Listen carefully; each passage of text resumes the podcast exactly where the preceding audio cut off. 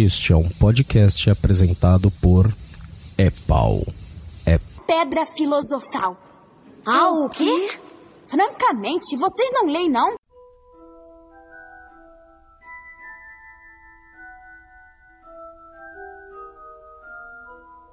todo mundo semi-puto com ele, porque ele aponta coisas que a gente, como super fã, não reparou, né? É, ou não se importa, né? É, aí, aí fica naquele, naquele dilema, né? Pô, vou passar a reclamar também, porque agora eu vi a besteira, ou vou fingir que não tá lá, ou entendeu? Ou rebater, tem que arrumar o jeito de rebater. É, é, aí as meninas assim, é. não, ele, o pior Gente, que também vai discutir que os argumentos dele são bons, eu, pois é.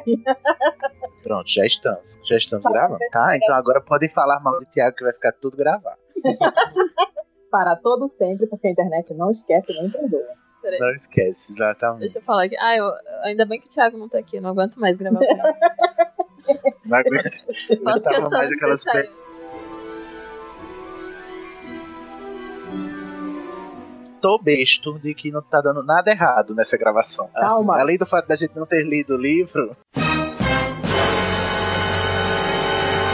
Nada, a gravação. tá Eu acho que isso vai ser Esse pequeno detalhe. Inteiro. Se Eu vi vai- várias partes. Pablo, tu leu? Várias partes. Não todo ele, mas vi Olha, várias partes. ninguém, caraca, que bando de relapso do cacete, olha. É que Podcast, nós podcast de qualidade exige recurso. Nossa senhora. Cadê o Patreon da Pet? Vamos lá. Cadê, né? em Galeões, só aceito Galeões. Claro. Eu não, ó. eu não vejo a hora de acontecer a revolução, né, pau e pedra, pra gente se libertar. Oi, tô dando uma ideia? Não sei. Olha, Olha a, a- a anarquista. Agora que a gente foi pro Spotify, menino, tu acha?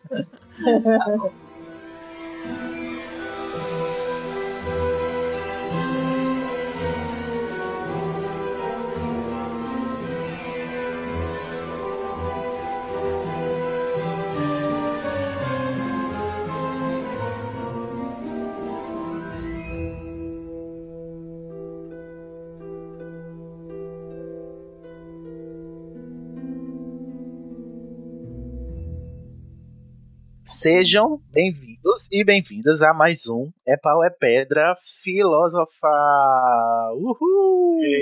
Ah, Contra todas as expectativas e as probabilidades, estamos aqui mais uma vez. Eu sou Sidney Andar, direto da Corvinal. Hoje estou com quem aqui comigo? eu sou a Letícia Dacker, também sou corvinal, querido. Olá, eu sou a Marcela Brasil, também sou da Corvinal. Meu nome é Mariana Graça, eu também sou da Corvinal. Também pra fechar o time da Corvinal, eu sou o Pablo. Nossa, Olha só, Gente, é queria mesmo? dizer que a gente não foi por falta de convite, tá? A Não. gente morreu de convidar o povo, ninguém quis, então tá tudo azul aqui. Então acho apenas É, justo. só o CDF que vem aqui estudar nessa hora da noite. exato.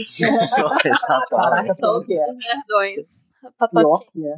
é. A sábado à vai noite pra fazer? gravar. Pra estudar Não é? Todo mundo, mais de zoologia. todo mundo nasce. Não é, menino? Olha só, que falei um Olha. livro teórico, um glossário. A gente vem. Estou, estou perdendo, estou perdendo uma emocionante festa de Natal no condomínio da minha mãe, cara. Pra estar aqui com vocês, tá?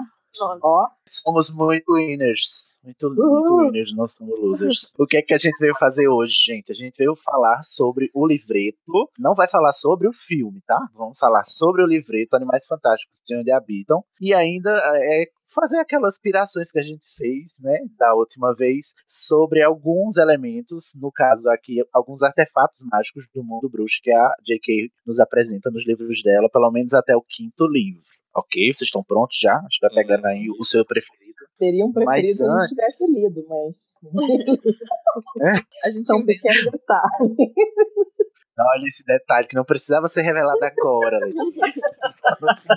Eu vou abrir assim a esmo a página e vou falar. "Ei, já vai expondo, já vai expondo a gente na internet. Que é Não, isso, pior que eu né? tenho, eu tenho um preferido, que eu sempre gostei dele, então já sei. Ai, que ótimo. Uhum. Vamos lá, então. Mas antes, olha só.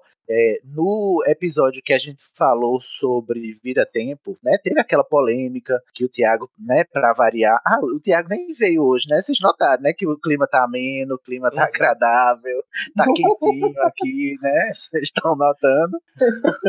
Porque o Thiago veio hoje, né? A gente vai superar essa barra sem ele hoje, tá? Então, Poxa vida, os patronos, eles estão de folga hoje. todo mundo hashtag chateado. Nossa. Ai, por falar em patrono. O Thiago perdeu Nossa, o trem. muito- É, falando aí do trem, tá vendo? Parece que o jogo virou, não é mesmo, querida? Por falar em patrono, Mariana Graff é a primeira participação dela aqui no É Pedra Filosofal. Como é que a gente ia deixar isso passar, não é mesmo, Mariana? É a minha Seja muito primeira. bem-vinda. Eu não participei É. primeiro. Você, Você participou do participou do, primeiro? da- que deu a origem pro Epau e a Pedra Filosofal, Foi. mas não é com Você participou do, do EPF Ori- Origins, do especial de 20 anos de Harry Potter.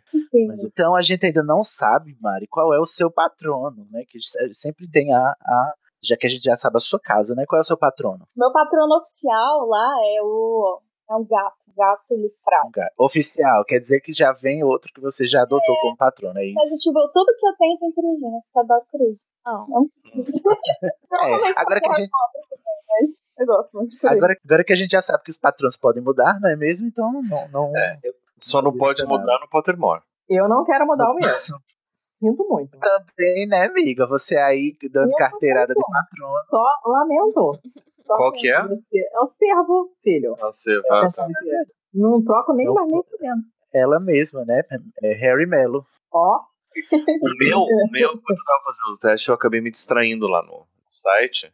E aí demora lá que perdi ali uma coisa e eu tenho certeza que foi isso que estragou meu resultado, porque saiu é, Pardal. Ai, Pablo, não é tão ruim assim.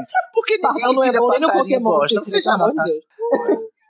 No máximo, o professor Pardal, lá do, da Disney, mas Gato também. Mas vocês já notaram que ninguém tira passarinho gosta?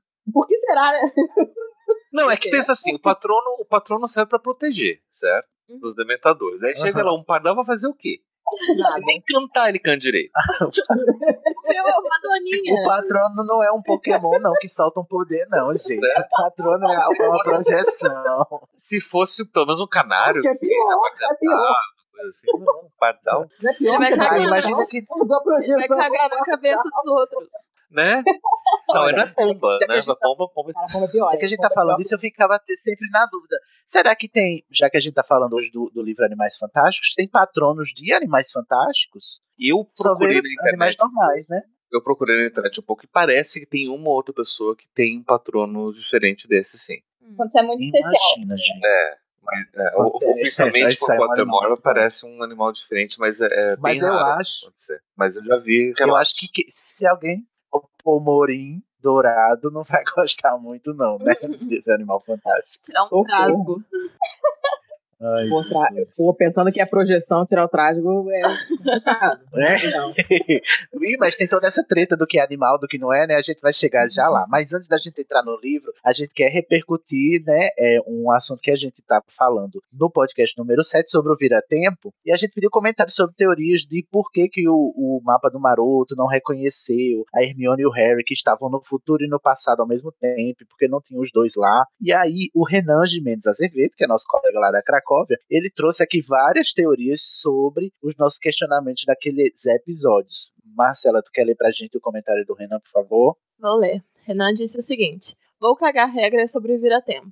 Cagação de regra número 1. Um. Por que, Já os viaja- começou. Porque os viajantes do tempo não podem ver seus clones do passado. Porque na lógica de viagem do tempo em Harry Potter, os viajantes do tempo não possuem livre-arbítrio. O passado onde eles, já, onde eles viajaram já aconteceu. O livre-arbítrio some no momento em que ocorre a viagem no tempo e até eles se tornarem está tudo definido. O livre-arbítrio dos viajantes é uma ilusão abso- absoluta. Justamente por não existir esse livre-arbítrio nos viajantes, eles não podem ver seus clones do passado, pois estes possuem o livre-arbítrio. Gente, eu não aguento mais falar livre-arbítrio, mas enfim.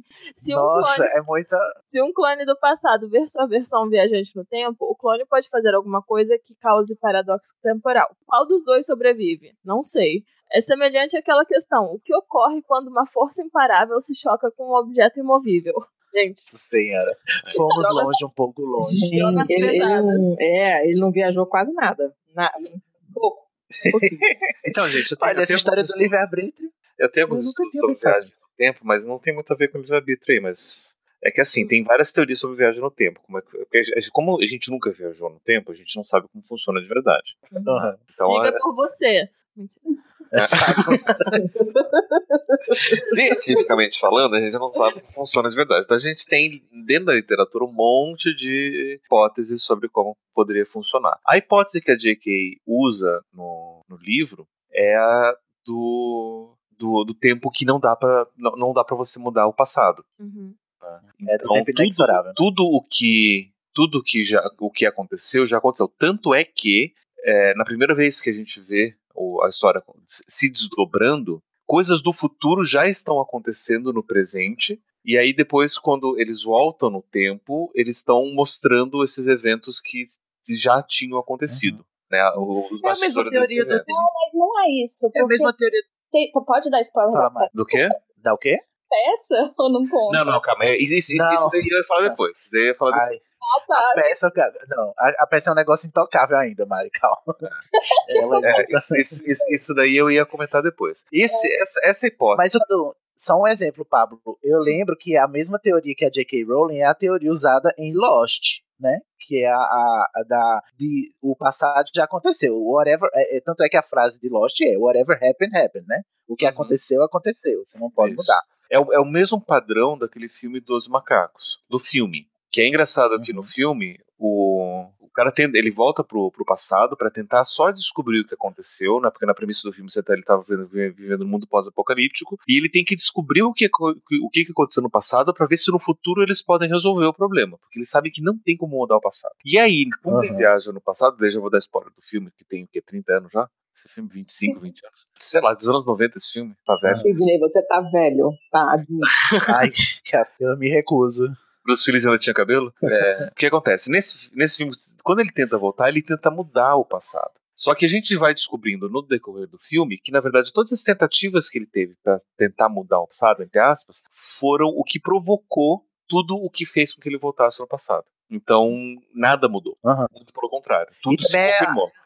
É o tal da teoria autorrealizável, né? Da teoria não, da profecia Da autorrealizável também um pouco, né? É, é, é, é a o- gente vê a gente Harry pode dizer- Potter Hum. na Ordem da Fênix. Exato. Então, o que acontece? Né? Por que a gente não pode ver os cornos do passado? Não é que não pode. Poder pode. Se você quiser se mostrar pro, pra você no seu passado, você se mostra. O problema é seu. A questão é você ter preparado pra isso, né? Ou seja, se de repente você tá na sua sala assistindo televisão e aparece você mesmo ali, né? Tipo, precisamos conversar seriamente, e daí, tipo, quem é você? Eu, eu sou você amanhã. E tipo, hã? Pode ser que você surte Ah, naquele eu, momento. su- eu queria dizer que eu super acreditaria, eu super ia na minha, viu? Eu, eu sou, Não eu sei sou se- essa pessoa. Não sei se vocês viram o primeiro filme do Bill e Ted, Os Malucos do Tempo. Não. Esse filme é velho também, dos aqueles primeiros que filmes do Keanu Reeves. Sim, ah, eu sei qual é. Que eles viajam numa, numa, numa, numa Uma cabine telefônica. cabine telefônica. E o que acontece? Doctor Nesse, na- é, foi inspirado em Doctor Who, obviamente. Né, ali é uma citação direta, uma referência direta a, a, a Doctor Who, mas ali é uma cabine telefônica de verdade, to- toda, toda apertadinha. Daí eles enchem de pessoas e é bem engraçado. Né? Essa, essa cabine não é maior por dentro. É, mas ne- nesse filme mostra claramente, né? é, no começo ele já vem, nossa, eu, eu- sou eu, é, e daí eles dão dicas pra eles mesmos. Aham. E aí, quando chega no futuro deles, que daí eles vão encontrar eles no passado, tá, mas o que, que a gente vai falar? Ah, vamos só falar qualquer coisa. Eles falam a mesma coisa, e ali forma como se fosse um- uma espécie de, de looping temporal. né? Ali também é um tipo de viagem no tempo onde o que já passou, já passou. E a gente vê essa- essas relações. E ali eles se veem, e não acontece nada. E de fato é, é isso que eu acho que pode acontecer. O que a Hermione fala no, no livro, que eu acho que vocês não, se- não se lembraram no, no- no episódio, é que os, ma os feiticeiros que, que mexem com o tempo acabam ficando loucos. Uhum. Né? Então Uhum. tem muito mais Porque a probabilidade. muito, né? Não, porque tem muito mais a probabilidade de eu me ver assim, e daí não saber o que, qual que é a linha certa, que eu acabo enlouquecendo. Vídeo, o próprio Aham. Dr. Who que ficou louco e virou um comensal da morte.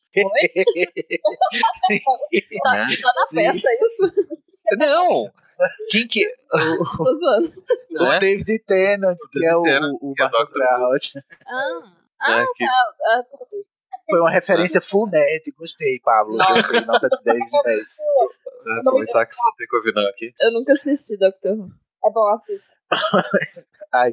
Ei, vo- é, tem, tem mais comentário, Marcelo? Tem, tem sim. É, Vamos lá. Dois. Aí ele vai falar sobre o mapa do Maroto agora. Por que o mapa do Maroto não detecta os viajantes do tempo? Para responder essa, vou assumir a possibilidade de teletransportes. O mapa do Maroto provavelmente detecta a última aparição em Hogwarts, o que permitiria que fossem detectadas aparatações, chaves de portal e etc.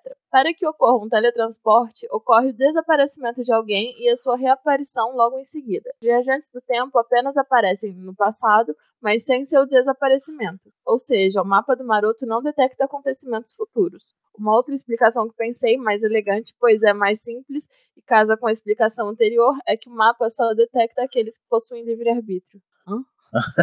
Ele misturou uma com a outra, né? Mas eu gostei dessa teoria de que o mapa não detecta o futuro, né? Então por Aham. isso que ele não tinha duas Hermiones e dois Harrys. Uhum. É, é para mim essa faz mais sentido. Uhum, Uhum. Concordo. Posso ir para a terceira e a última. Como funciona a detecção de Peter Pettigrew ou Perebas no mapa do Maroto e a aparição do nome? A melhor explicação que eu penso é que isso muda com o operador, mostrando o nome que o operador conhece. Por isso que Lupin identifica Pettigrew no mapa, enquanto os amigos e irmãos de Ron liam apenas Perebas. Ah, isso nunca fica dito na obra, se Não. ela. Não, Né? aparece o Ah, Harry do o Pedro Pettigrew. É, que ele falou, acho que o mapa É, estragado né? porque mostrou alguém, alguém que, que, que já morreu.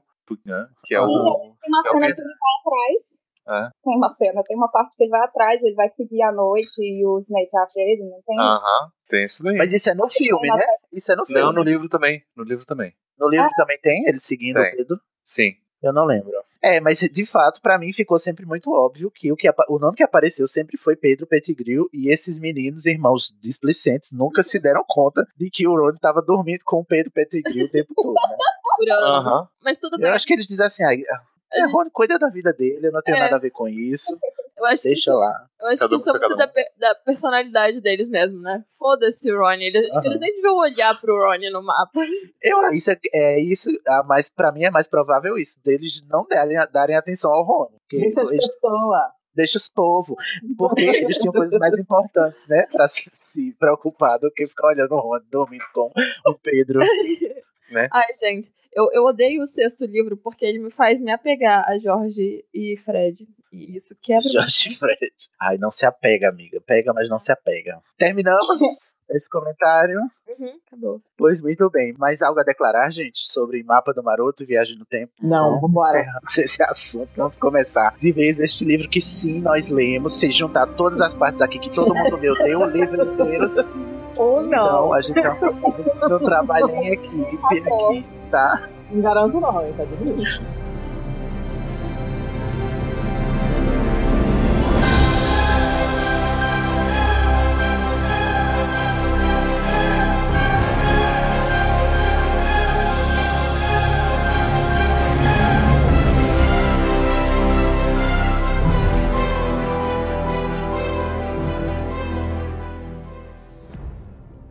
Nós vamos falar aqui sobre o livreto é, Animais Fantásticos e Onde Habitam, sobre o título ori- original Fantastic Beasts and Where to Find Them, que foi lançado em 2001 junto com aquele livro que a gente já falou aqui, o Quadribol Através dos Séculos, né? Eles ambos são dois livretinhos criados um por causa do hiato da J.K. Rowling entre é, o Prisioneiro de Azkaban e o Cálice de Fogo, que ela demorou e teve que reescrever e teve toda aquela treta. E também esse livro, a renda dele foi destinada lá em 2001. O recurso foi revertido para essa organização filantrópica chamada Comic Relief, né, que se engaja em erradicar a miséria ao redor do mundo. Então, quando você comprava o livro, você estava ajudando, na verdade, porque toda a renda era revertida para isso. O legal desse livro também, assim como o Quadribol Através dos Séculos, é que era o livro do currículo deles, né, do, do da lista de materiais lá da escola e tal, ao contrário do Quadribol Através dos Séculos, que era um livro que Hermione deu ao Harry, né? É um livro que o Harry ganhou de presente porque gostava de quadribol e foi citado na narrativa, só que é, esse Animais Fantásticos era livro do, do currículo, né, da, da- das aulas. E é muito legal porque, é, em primeira mão, vocês que chegam têm a, a, a possibilidade de ver os rabiscos dos três protagonistas discutindo ao longo de todo o livro sobre os conceitos que a J.K. Rowling traz sobre o pseudônimo de nada mais, nada menos do que Newt Scamander, esse homem maravilhoso que você nunca acharia que ia amar esse homem depois que lançasse o filme, né, em 2016, que aí você passa a amar essa pessoa, que é Newt Scamander. Eu chipo demais Newt Scamander and I, né? Fica a dica aí pra quando a gente for falar. Eu me chipo com muita gente, né? Notamos, notamos. já nota.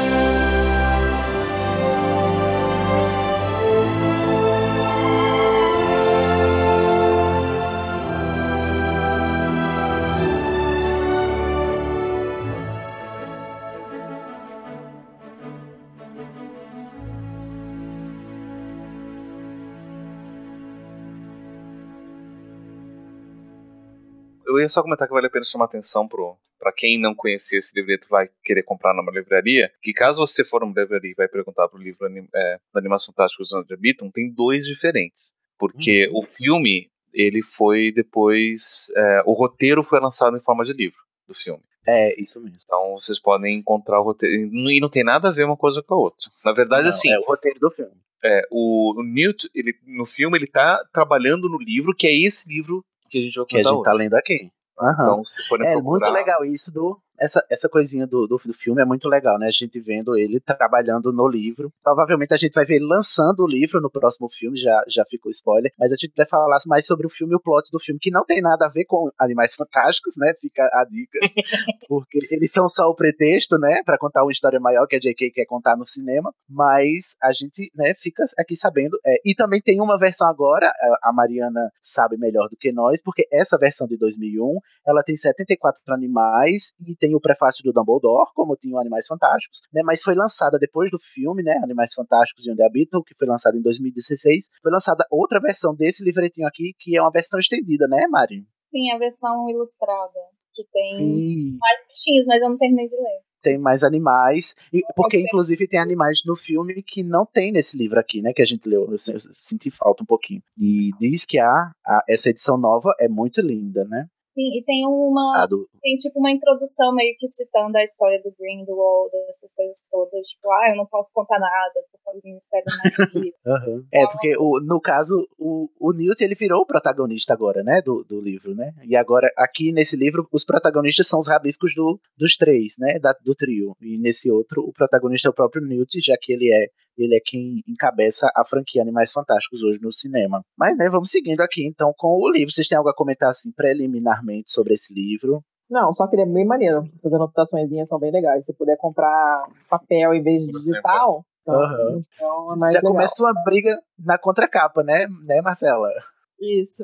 Porque o livro é o do Harry, mas o Ron tá usando o livro também, porque o dele se desmanchou. E aí ele começa a escrever Rony, né? no, no- é, começa a escrever no livro, aí a Hermione interfere no- nas escritas dele, pergunta por que, que você não tem um, por que, que você não compra outro. Aí ele fala que ele prefere comprar bomba de bosta. Tem- a gente já, já começa o livro com essa bela intriga familiar Essa né? Eles têm que arengar. Como a gente diz aqui na Paraíba, só vive arengando esses meninos, gente. Aí o livro, ele... também tem o jogo Como é? da forca deles, porque provavelmente durante as aulas eles ficavam ao prestar Ah, é muito legal, gente. Isso é muito maneiro. Ai, deve ser Também- é divertido, eu lembro. Eu lembro vagamente, da assim, quando eu li a primeira vez. É bem legal. Tem um aqui, Jogo da uma Fé, partezinha que o Harry gosta, É, o gosta da Harry Murta gosta que da. Gosta daqui? Ana? Da Murta que É, geme. é Murta ou Mirta? Murta? Murta. Murta. Português é Murta. Eu só Ah. quero dizer que esse Harry, Ai, ele roubou no, no, no jogo da forca. Foi? Por quê? Foi? Você Ah, não, não roubou, não. Eu que escrevi errado. Não, tá É certo. você. Qual é a palavra que eles estão brincando? É pra ser acromântula. Acromântula, é. É, mas eu li acramântula, não sei porquê. Seu, você, Letícia, você tá com o seu inglês? Tô. Ah, É tá bom. deformação Então vamos, a, a gente vai passar pela barra. E aí, pra matar o É Ron, logo você, não é mesmo? Não consigo, gente é mais forte que eu. Realmente não gosto de tradução. Porque eu traduzo e eu sei que fica sempre uma merda. Então, não adianta. mesmo quando é bom, é ruim. Então, ela Absurdo. prefere traduzir sozinha. não, nem isso, cara. Não confio no meu taco, não. O prefácio desse livro é. Fala, mas Não, eu queria falar que traduzir é uma coisa horrível, é uma coisa muito. Tipo, é muito difícil. é um trabalho, Mesmo um trabalho ingrato, né, Letícia? É, eu não trabalho, eu não trabalho com literatura. O que eu traduzo é bem mais fácil. Eu traduzo coisas técnicas, então é, é bem mais fácil, que não tem, não tem nada de subjetivo. É aquele negócio, aperte o botão vermelho em caso de emergência. Sabe? Não tem, Sim. é, fora a coisa de propaganda, catálogo de móvel, que os caras escrevem uma poesia para descrever o sofá, não sei o quê, mas ninguém lê esse negócio. Então tá tranquilo. Eu posso mais Sim. ou menos escrever o que eu, que quiser. Mas um negócio desse, literatura, eu nu- eu nunca trabalhei com literatura e pô, é muito difícil. Tem, tem coisas que eu leio e falo, cara, como será que o coitado do tradutor se virou com esse negócio aqui? Tem umas paradas A cabeludas. gente- A gente fica xingando, É uma história né? que, A tipo, gente fica xingando. Não acabou ainda, e aí você tem um monte de coisa e você fica, ai meu Deus, tipo, futuro livro pode mudar alguma interpretação. Eu acho que É, toda vez que a é. gente xinga ali a Wiley, a Letícia fica com raiva da gente. Que você não sabe o que ela passa. Não fico, não, porque eu não tenho experiência em literatura, então eu, eu posso imaginar a dificuldade, mas não. Não ideia as dores. concreta. É, não, não tomo as dores de maneira alguma. Eu sou outra classe, Vamos sou classe inferior. Sou a plebe dos tradutores. Ai, Jesus. Vamos avançando aqui, porque o, o prefácio desse livro é do Dumbledore, embora eu não ache ele tão divertido quanto o de quadribol, né? Não, E tem quadribol é bem o- mais legal. É bem mais legal, né? Porque ele tá brigando lá com a senhorita Pince. E tem um- uma introdução do próprio Newt, né? Ele fala que tá boladíssimo porque vão rabiscar todo o livro dele e vão, vão editar isso e publicar. Ele fica um pouco chateado. Hashtag chateado, um trabalho de 27 anos, né? E vão editar, enfim. Aí Esse- tem, tem- e começam os conceitos. Esse cara é tipo o Darwin bruxo, né? É, Newt é o Darwin, exatamente. do bruxo. No meu não tem essa né, introdução. Acho que eles tiraram essa e botaram a outra no meu. Ah, Como assim? sim. Nem a do Dumbledore. Não, do Dumbledore tem. Tem. Ué, É, tem uma parte aqui que é, um- é algo assim, né? Que ele fica chateado porque. E ele fala como foi que ele começou a escrever o livro. Ele recebeu uma proposta em 1918 e lançou um livro em 1927, depois de várias viagens através do mundo, recolhendo informações sobre os animais fantásticos de, de todos os continentes, né? Uhum. E aí é legal pra quem assistiu o filme Animais Fantásticos, que fica essas datas na cabeça e vai, vai fazendo sentido também, né? Essa vida deve ser maravilhosa, né? De viajar ao mundo procurando coisas legais. Sim. Ai, Ciências biológicas são sempre fantásticas. É muito legal. são. Imagina você no viajar mágico. ficar É, já pensou? Cara, muito bonito. Uhum. Embora se você né, se, se debater com uma, uma. Como é que chama aquela mortalha? Mortalha negra, eu acho que não seria muito divertido. Mas a gente chega já lá. Não, é, mas aí você pensa no cara que foi morto pela raia, também não é muito divertido. Então, Eita, é verdade, o homem foi morto por uma raia. Meu Deus. não precisa é ser isso mágico que se pra poder com a tua vida. Exatamente. Aí lições de vida. Trouxas também sofrem, não só os bruxos. vai ser morto por um animal fantástico. Não. Menina. Ó, deixa, de- deixa, deixa, eu já, deixa eu dar um spoiler já pra vocês, que não é bem spoiler, porque aparece, aparece no, no, no, no filme só. O nome dele aparece no mapa do Maroto. É mesmo? É, o nome do Scamander? Scamander aparece no mapa do. Maroto na sala do Dumbledore. Olha, eles estavam conversando com chavo, não acredito. Mas eles são bem esse filme mesmo. Que aparece. Eu não sei se tem no livro de vocês aí, mas fala que ele é casado com a Tina. Sim. Com a Tina, Fala- exatamente. Não, aqui tá, aparece com a. É, como é que é o nome dela? Começa com P. É com P, tem um nome horroroso. É. É. Porpetina. Porpetina. É, tadinha, gente. Ninguém merece o nome desse, né? Oh, ainda bem que a Tina é mais legal, né? Tina é mais legal. Porpentina. Mas é, Porpentina é o apelido de. Tadinha. Então já tá o spoiler do filme aí, É né? a mesma Então pessoa. a gente já sabe que eles vão se casar. É, todo mundo que já tinha lido esse livrinho antes de quando viu o filme já sabe que o que ia rolar. Já sabe. Peraí, essa, Exatamente. essa menina é a da foto lá, que ele vê na foto só, no livro, no filme? Não, é. a menina do- Não, da assim, foto né? é a, é a outra. É a que vai dar a treta com o irmão do Newt. Hum. Uhum. Nossa senhora. A Tina é a, é a Aurora, né? A Aurora dos Estados Unidos. É, é isso. É ajuda eles. Gente, o feminino de Aurora é Aurora? Não, eu acho que não tem, tem? Auratriz. Não tem a versão. É. É, é sempre Aurix. Aurora. Mas É, Aurora não tem feminino, é porque é neutro, em inglês é neutro, né? Uhum. Enfim, gente, ó, para começar, eu queria trazer uma indagação minha desde o começo, que é a diferença entre animais fantásticos e animais não fantásticos. Ele não fala aqui no livro, mas eu fico sempre com essa pulga atrás da orelha, porque os bruxos veem os animais comuns. E eles têm corujas, e as corujas acham as pessoas magicamente. Então, por que, que a coruja não é um animal fantástico? Eu fico indignado. Deve Por que, que então, né? Enfim, Fica aí o questionamento. Eu não sei responder. né? Aí sim, Eu o Thiago assim. vem, aí você É. faz. É, encarnou o Thiago hoje. Tá recebendo, acabou com o Thiago. Ai, é, é a convivência, meu Deus, desculpa aí. É, é, porque assim, é, tem os animais que os trouxas veem, ele fala, né? E tem os animais que os trouxas não conseguem ver. Mas tem alguns animais fantásticos que os trouxas conseguem ver, aí tem todo uma, ma- um malabarismo, né? Dos bruxos fazerem com que eles não sejam vistos, fazendo reservas de animais fantásticos. Eu acho isso bem legal, né? Mas eu fico com essa, essa indagação, assim. De que tem uns animais que não são fantásticos, mas que eles fazem coisas fantásticas né? São animais fantásticos e não fantásticos. Então eles são não binários.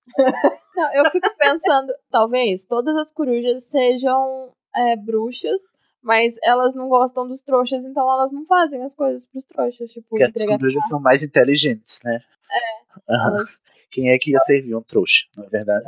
Aí, essa é uma questão. A outra questão é sobre o que é um animal fantástico e o que é um ser, um ser consciente. Porque a gente veio do. é, eu acho que foi no quarto livro, né? Que a gente sobre os centauros, sobre os gigantes, sobre as vilas, né? Nem tem vila, né? No, no livro, inclusive. Eu gostaria que tivesse. Mas tem, Porque tem animais. O quê? no meio uma falando, tipo, ah, o que que é um animal, o que que é um Tem, ser. tem sim. Tem, sim, tem essa. Tem, tem. Só que o que, que ele fala?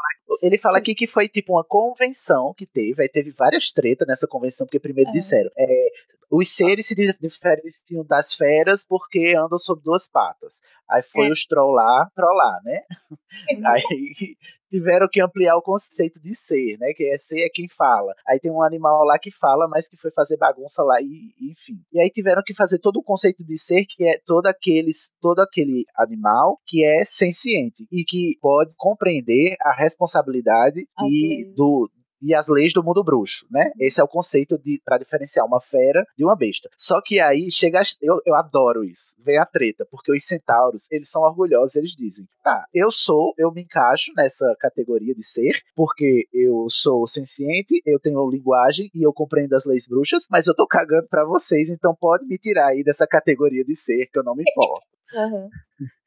aí eu acho isso maravilhoso. Aí eles criam um ministério só para os centauros, né? Para caso um dia algum centauro queira recorrer à lei, mas ele é tão abandonado que eles usam isso como eufemismo quando as pessoas vão ser demitidas, né? Ah, vai lá no, Eita, na parte do, do centauro. departamento É. dos centauros. É verdade. Isso os centauros e os sereianos também. Eles também rejeitam a- essa categorização de seres, dos bruxos, porque eles têm o seu orgulho, né, de povo. Ah, mas a minha questão maior é eles que não são humanos, né, seres não humanos, que eles se misturam com os humanos, com os bruxos. Como as vilas, né, que a gente sabe que a, a Fleur, ela é descendência, né, de vila, né? Acho que era a avó dela, era vila. Ou seja, um ser humano foi lá com a vila. E só tem vila fêmea, né? Só, só tem, pelo que a gente entende. Porque é a mística da, do, do folclore, né? Assim como só tem leprechaun homem. Então, por exemplo, se você quiser se relacionar com um leprechaun, só, só vai ter leprechaun os homens. Então, uma bruxa vai engravidar de um leprechaun e vai ter um filho meio leprechaun, meio bruxo. E aí tem a, os vila, gigantes. se, a- se a vila tiver um filho com leprechaun. É, é isso que eu tô dizendo. Exatamente. O que, que acontece? O que que acontece? Eu acho que eles não podem ter filhos entre si. Ah, não dá. Será? Eu acho que as vilas são Mas qual é a lógica? Mas olha só, a definição de, de- Ah. definição de espécie diferente é quando não, não, não, consegue, não consegue a, dis- a distância é tão grande que não consegue se reproduzir. Mas se a outra lá é filha de vila com, um homem com sei lá o quê, pô, por que não com leprechaun? Que discriminação é essa? É, igual tipo a Exato. do Hagrid lá. Ou, ou É, a gigante, é gigante. com. É, gigante, que é a coisa mais É. bizarra. é Nossa, Uhum. depois que naquele Não, e eu episódio a Mariana falou o negócio, eu, eu fiquei imaginando o sexo deles, gente. Não, amiga, Não, eu fico assim, essas coisas. Olha só, gente, vocês não estão atentando para o mais grave de todos. Hum. O Dobby. O Dobby, que é um elfo. O Dobby. Ele- Ficar, gente. Quando ele ficar, aquela criaturinha, eu fico pensando, gente, eu não consigo imaginar o Dobby se reproduzindo, entendeu? É, né? Não fala que, como que os, os, os elfos se reproduzem, mas provavelmente eles constituem família. Há Aí- coisas que é melhor não saber. É, porque tem elfo- elfos machos e elfos fêmeos, não é? Uhum. Se a gente É. for parar pra pensar, também ele sempre fala que, tipo, ah, não, o mundo bruxo é muito evoluído, não sei o quê. Só que, tipo, na época do Harry, ainda existem escravos, sabe? No, no- É, escravidão, né? Exatamente. É, porque claramente eles julgam esses, esses seres não humanos como seres inferiores, apesar deles terem consciência, né? E É. aí e é por isso que eu acho que o- os, os centauros eles, eles se negam, porque mesmo eles fazendo parte dessa categorização, as pessoas são, serão preconceituosas e não os verão como iguais. Aham. É, pra mim os centauros são tipo os índios, assim, né? Não sei. mas que eles, né? a cultura, assim, deles não tem nada a ver. Então, pra que, que eles querem ser reconhecidos pela lei, assim, é, sei lá, é só É pra uma cultura que não lhes pertence. né? É, É, não é É relevante pra verdade. eles, assim, eles não se importam. se não destruir A maior é com. A minha barra maior agora é com a acromântula, que ela é um bicho, não tem nem cara de gente, e fala. Aí ela fica onde? Ela é na forma de. Eu acho que ela é beast, porque ela. Não, é, ela é. Eu lembro que fala que alguma coisa de, ah, você até fala, você até pode conversar, mas você não consegue controlar a sua vontade de. Não, É, que tem um Ah, lance é, é do controle, né? é. Tem, tem um- uma anotação do. Harry. tem uma anotação do Harry no livro que diz assim, né? Quando ele está escrevendo, o que é um animal? Daí Harry descreve assim, uma coisa grande e peludo com penas demais. Isso é descreve uma acramântula. Então eu acho que o próprio Harry É, responde. quem diria que o Harry ia trazer razão para cá, não é mesmo, gente? Estamos o quê? Passados. Eu acho que essa letra, essa letra parece do, do, do Rony, se você quer saber. Será? Eu acho que sim. Sei quem que é letra de quem. É, as letras Não, são bem Rony, eu- parecidas. eu acho- né? São, o Rony é são. o que bota os vários X, né? Na acromântula. Eu acho que é ele que escreve isso. Ele não gosta de aranha, né? Tam- Exatamente. Ele, ele é parcial, a opinião dele é parcial. É, pode ser. Então, é um deles. Pronto. Olha, a minha barra com essa parte era essa, essa divisão aí que às vezes não faz muito sentido, mas eu supero porque, né, a gente tem que inclusive aceitar e acolher a diversidade. Então, se um leprechaun quiser se relacionar com um elfo, eu acho que eles têm todo o direito. Também acho. É, mas provavelmente os elfos eles só se reproduzem quando os mestres deles exigem, né? Tipo, vai ter um filho. Ai, gente. Ai, gente, que horror. Vamos apoiar. Horrível, não. Vamos todo mundo comprar o, o bottom da Hermione do FALE pra Vamos ajudar nessa causa. Será que hoje em dia, no mundo mágico de hoje em dia, já libertaram os elfos? Ah, eu espero que a Hermione Será? tenha causado. Espero que. Até porque. Não. Hermione não Ih, eu ia dar um pra spoiler. dar magia? Ela deve Lá, lá, lá, lá, lá. Olha, gente, ó, É mesmo. so- so- sobre a peça, sobre a peça, deixa eu só fazer um comentário básico. Né? Não sei se é, o, se é uma questão da, da, da J.K. Rowling de dar spoiler ou não da, da peça, pra quem não leu, mas se você procurar no, no Pottermore, ainda indica que o ministro da magia atual é o Shacklebolt, não é a Hermione. Então, tem gente que tá dizendo que a peça ela não é canônica nesse sentido. Ai, meu Deus, mas a peça não é canônica em sentido nenhum, gente. Pelo amor de Deus, esquece Fala isso. Não, não sei, não sei. Também acho. Esquece essa peça, pelo amor de Deus. Mariana está aqui. gente- Olha, Mariana, no, no podcast da peça você tem que vir, tá? Vou nem falar nada. Mariana que é a única que defende. Eu, eu admiro os. Eu admiro a sua fibra moral, igual o Harry, né? Que tem fibra moral e garra. Eu não li, eu não li, eu só assisti. Aí eu Ah, não, Você só assi- eu não li, você é eu fiquei, ah, privilegiada quero, mesmo, tá todo mundo falando mal, eu não quero ler. Vou. Vamos lá, gente. Aí vamos, vamos superar essa barra da peça quando chegar a hora, né? Inclusive depois do filme, que eu quero deixar pro final a peça. Que é só pra quando a gente não tiver mais nada o que falar. Aí a gente tem, depois disso tudo, essas problemáticas e tal, tem a lista dos animais. Quais são os animais aí que vocês destacam aí, que são mais interessantes? Tem um animal que eu acho bem legal aqui. Cadê? Ah, que é, é o Pixie. Pixie, é o diabrete. É o Diabrete. Que aqui no livro é bem interessante. Porque assim, o, o, o livro ele tem, antes de colocar os animais, ele tem uma classificação do Ministério da Magia com relação a Ao enfim, nível de periculosidade, periculosidade. né? Periculosidade. marcada com X. Então, 5X quer dizer que mata bruxos, impossível de treinar a domesticar. E aí tem um comentário de alguém que, de algum deles, diz, ou qualquer coisa que o Hagrid goste. 4X, Exatamente. 4X, que é perigoso, exige conhecimento especializado, bruxo perito pode enfrentar. 3X é bruxo competente pode enfrentar. 2X é inofensivo, pode ser domesticado. E 1X é o tedioso. O Diabrete, É muito bom.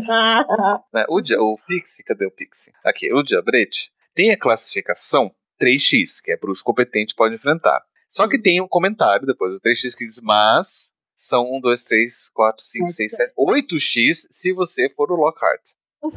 Ah, sim, por causa da, da cena do Muito livro. perfeita observação. Ai, que legal, eu perdi essa. Olha, gente, eu tô numa barra porque eu li a versão digital e a versão digital não tem acessível a esses comentáriozinhos, só o texto bruto. Então eu tô passando essa barra aqui. Então, Eu também não tenho amigo, tamo junto nessa. aí tamo junto, então.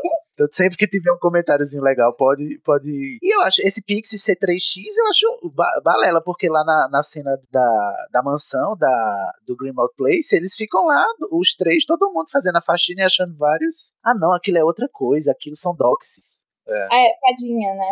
Tem a, esses são É, as minha mord- Fada mordente. Ah, é, a fada mordente. Eu, tô eu tô confundindo com o Pixie.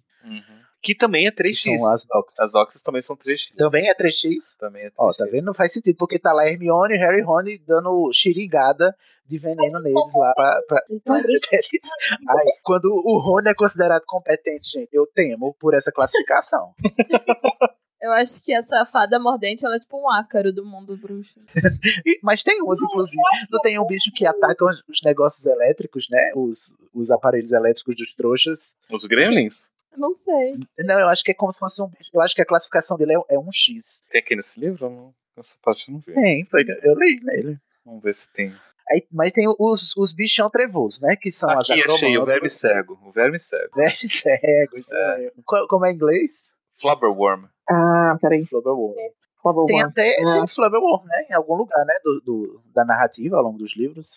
Não, mas, mas, enfim, eu, eu não, eu não sei se é isso, porque diz aqui, vi- vivem em valas úmidas animais de castanha que chega a atingir de 5 centímetros. O momento preferido do, do verme cego é o alface, embora ele coma praticamente qualquer vegetal. Ah, não, isso, ah, não, isso foi quando o Hagrid saiu do. Ele deu a aula do hipogrifo, aí machucou o Malfoy, aí na aula seguinte era só Flubberworm que eles tinham que fazer. Eles comiam alface.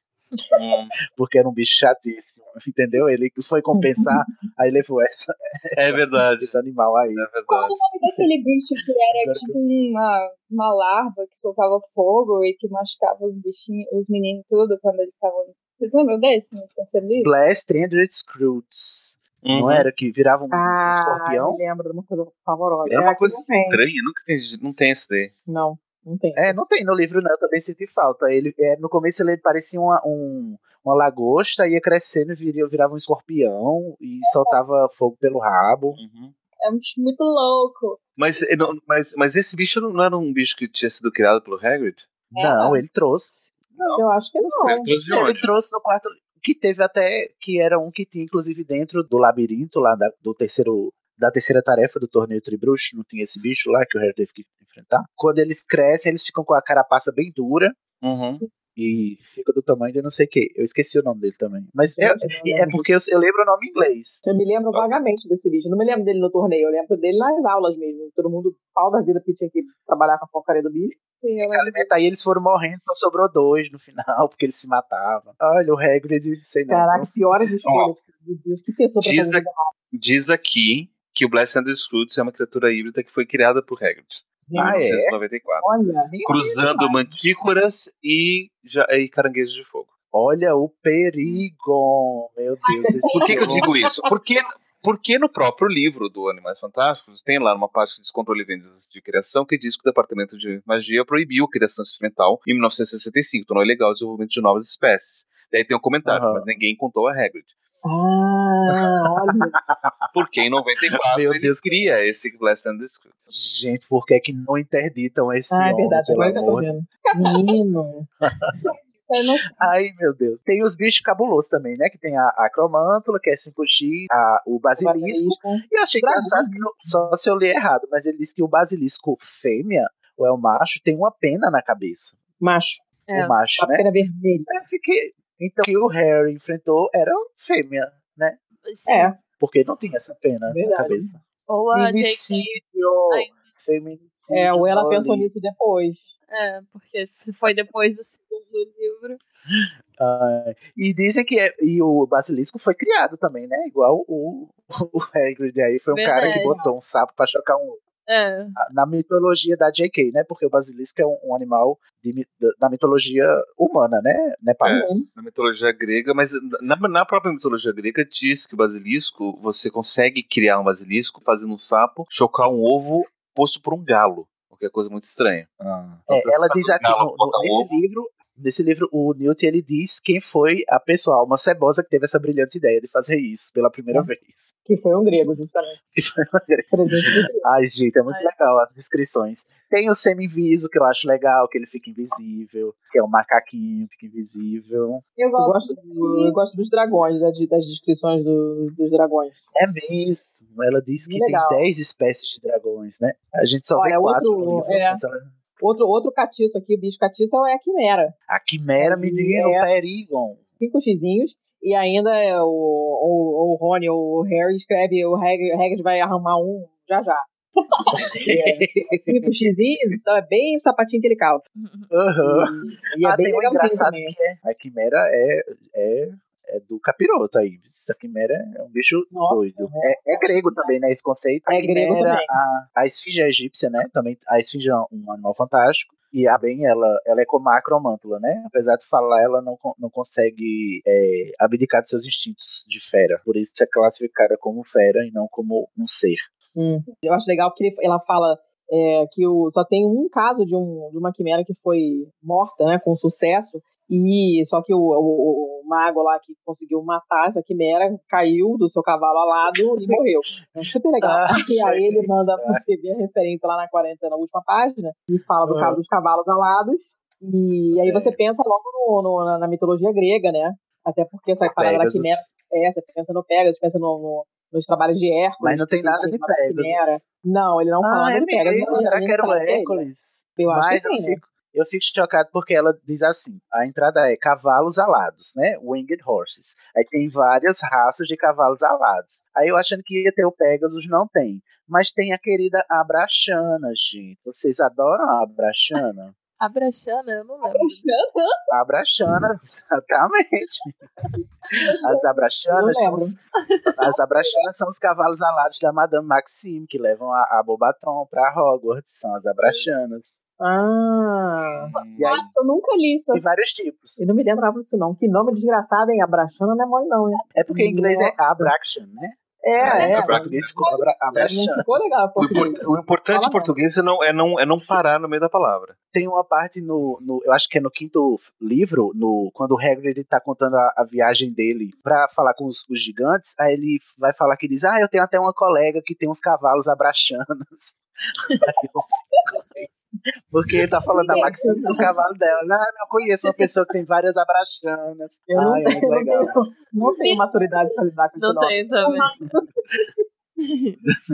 E também foi é quando eu descobri, eu relembrei que o testralho é na mesma categoria, né? O testralho não é uma, Uhum. um um animal diferente, ele é um, um cavalo alado como os outros, né? Tem- eu acho que, se eu não me engano, são quatro tipos. Tem as abraxanas e os, os testralhos. É, são quatro. É, Tem são quatro. Toniana, Graniana, Te- Testralha e as Abraxanas. Onde que tá isso? Junto com o quê? É a última, foi a última, eram os cavalos alados. Penúltima. Aqui no inglês é a última página, é o penúltimo verbete. É, mas em É porque tem os dois, é cavalos alados. É, Cara, você tem uma coisa que eu odeio traduzir a coisa que tá em ordem alfabética. Putz, grilo, perde tempo na formatação, é uma bosta. Ai, que legal. Aí o cavalo, Ai, o cavalo lá do W voa lá pro C do cavalo. Exatamente. Gente, deixa, de- deixa, deixa eu aproveitar, eu tava aqui perdido nas, nas várias páginas, então eu não consegui comentar. Quando comentarem que a Quimera teve um bruxo que matou, daí veja o cavalo alado, na vez da página 63, pra Uhum. ver se conta desse bruxo, az- azarado bruxo. Tem um mito grego, agora eu não vou me lembrar. É, eu já, já descubro aqui, peraí. Mas não, não foi o Hércules que matou a quimera? Que conta. Não, não, não, não, não. Não foi. Ih, então viajei, legal. Foi um Ele outro. matou uns foi um outro. É porque- gente, né?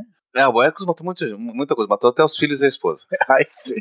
É, É, é, o Hércules é cebosa. Ó, Se eu é, pudesse, eu tem o, o, Ah, é Belerofonte. o herói. Belerofonte, Belerofonte, lógico. Belerofonte. Ai, jumenta, esqueceu. Belerofonte montada no Pegasus. É claro. no Pegasus que foi lutar contra a Quimera. Aham. Ai, olha só, JK É, aí, quimera. O que, que, reaproveitando. o que que o Hércules matou, então?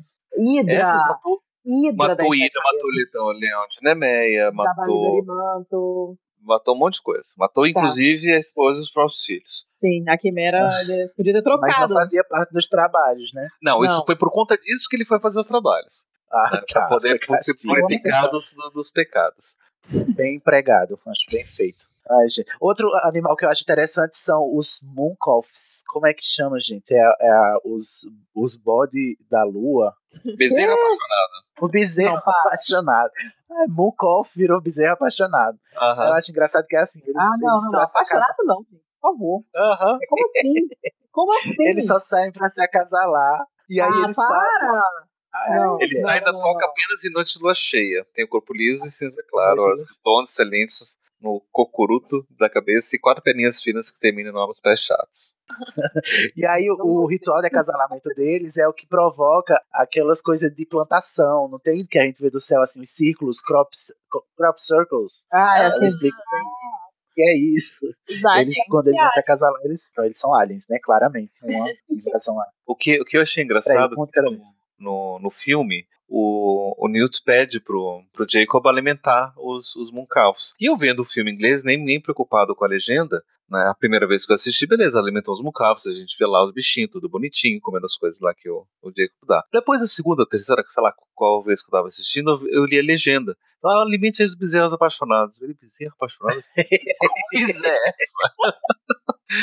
Ainda bem que eles estão respeitando a tradução original. Gente, então, mas é né? muito infeliz, hein? Bezerro apaixonado. Ai, o último animal que eu queria comentar, assim, de minha parte aqui, é o Erumpente, porque eu amo este animal no filme. Eu, olha, eu quero me casar com o Erumpente, apesar do chifre dele poder me explodir. Eu quero muito o Erumpente, Qual é o nome dele em inglês? porque é, E Rampant. é isso mesmo. Erumpente. É Rampant. E aí ele faz todo. O Newt vai lá e faz todo o ritual de acasalamento junto com ele. É uma gracinha. Eu adoro o Newt. É muito Essa dedicado ao seu cena é trabalho. muito legal.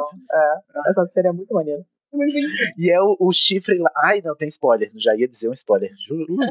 então, mas, Tiago, se liga aí no Iron Paint que tem, que tem algumas partes dele que vão aparecer nos próximos livros. E, é, sim, a gente não poderia deixar de falar da, né, da sensação das feras dos animais fantásticos, que é o fofo, o mágico, o maravilhoso, o lindo, o gostoso, o, o O pelúcio? pelúcio, gente. Sim, gente, quem não quer um pelúcio na vida? Quem não quer um pelúcio na sua gaveta? Eu queria um cofrinho de pelúcio. Pra poder ir colocando as por moedinhas aí. favor. Gente, se você tá me ouvindo e você gosta muito de mim, me dá um pelúcio, seja de qualquer forma que seja, mas me dá.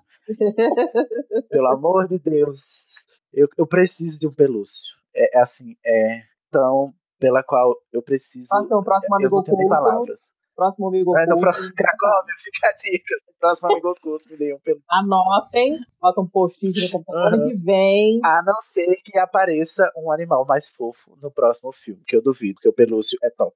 Não, o tronquinho também é muito fofo.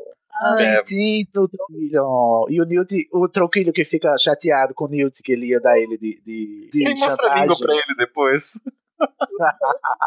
ah, eu acho maravilhoso. Gente, esse filme é maravilhoso. Eu não vejo a hora da gente fazer o episódio desse filme. Vamos adiantando, senão a gente vai ficar aqui falando sobre o filme, não sobre o livro. A gente acho que é isso, né? Vocês têm mais alguma consideração sobre Animais Fantásticos e Onde Habitam, escrito por Newt Scamander, esse homem maravilhoso? Eu tenho um- aqui um comentário. Gosto que é um, a- o tigre gigante, o leopardo gigante, sei lá, um numbo. Sim, que ele é tipo. Milhões de pessoas pra matar ele, pra derrotar. Ele, é, ninguém conseguiu, né? Que ele, o bafo dele mata uma aldeia inteira, né? Qual, qual que é o nome? que maravilha isso. Nundu, em, aqui tá Nundu. É um bicho lá da, lá da África, se eu não me É, engano, né? Um país africano. É um leopardo gigante. Aqui não fala nada do Ai, bafo, é. não. Só fala que. É. Não, fala aqui, ó. Tem um hálito. É, doença virulenta o suficiente para eliminar vilas inteiras, aldeias inteiras. Ok, não tinha lido isso. Esse é catiço também, olha lá. Nunca Ah, foi derrotado, é, nunca foi derrotado por Esse menos devia- de 100 magos. Esse devia Só ser simples, né? Eu acho que esse é o sonho molhado do Hagrid. Nossa, sonho de princesa. O sonho de princesa dele é ter um desse no jardim dele lá. A, a ilustração dele no livro é muito linda. Que massa. Sim, Cadê? Tem? Ah, no seu também aí. não temos. dela. Pisa mais, pisa mais. Tá pouco. Pisa mais. Assim?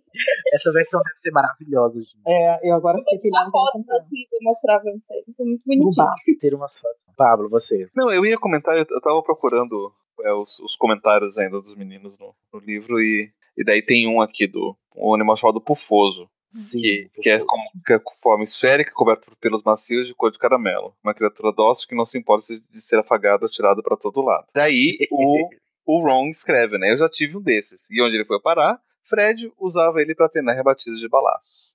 Ai, que horror. E tem até uns bichinhos que o Fred e o Jorge criam, né, pra vender na loja deles. Que são os. Peludinhos, Como né? chama? É, os que parecem um pelúcio, mas não é um pelúcio, eles são cor-de-rosa. É uns as bichinhos lá. Peluda. Não, eu acho que é os pufosos mesmo. É, pá. Ah, não sei, não lembro. É no Enigma do Príncipe que aparece. Quem lembrar, comenta aí, gente, por favor. Marcela, você tem mais algo a comentar sobre este livro? Não, eu tô, eu tô bem de boa. Eu tô Tá aqui procurando os nomes que vocês falam no livro, mas aí às vezes vocês falam o nome em inglês, aí português é outra coisa, eu tô perdida aqui. Perdida, É, confusa. no, livro, no- no livro que eu tenho, aparece o nome em inglês, depois, entre aspas, entre parênteses, o nome em português. Ah, É, no meu também. isso é muito bom. Senão no tu meu também. mas às vezes não, não bate. Tipo, o, qual que é o que o Cid quer ganhar de no amigo oculto? O, Pelúcio. o, é, o, Pelúcio. É o Pelúcio. Niffler. Tem pelúcio aqui, gente. Então, pelúcio em inglês é o É o Nif- Niffler. É. Hum, Nada a ver, né, também. Pelúcio. Ai, É que o nome em português é tão bonitinho, pelúcio. Pelúcio. É, esse ficou bom. Melhor que o bezerro apaixonado. Jamais Ai, o superaremos o Bezerra Não, apaixonado. imperdoável esse bezerro. Aí agora o Pelúcio E tá tem do uma lado do que o bezerro Cocô- apaixonado. Eu achei agora, eu não tava O achando Cocô- esse bezerro apaixonado. O cocô do bezerro tem um negócio que é valioso, né? É, ele é prateado, o cocô do bezerro. Ele É. faz, sei lá, o que eles usam pra fazer. Você tá apaixonado, até o cocô da pessoa que você gosta é cheiroso, gente. Vocês estão entendendo? Toda poesia. Toda uma mensagem trás. subliminar, então uma poesia, exatamente. Ai, gente, maravilhoso. Mais alguma consideração sobre o livro? É um livro divertido, gente. Leiam, principalmente se você quer se divertir mais com os- o filme da franquia, né? A franquia nova.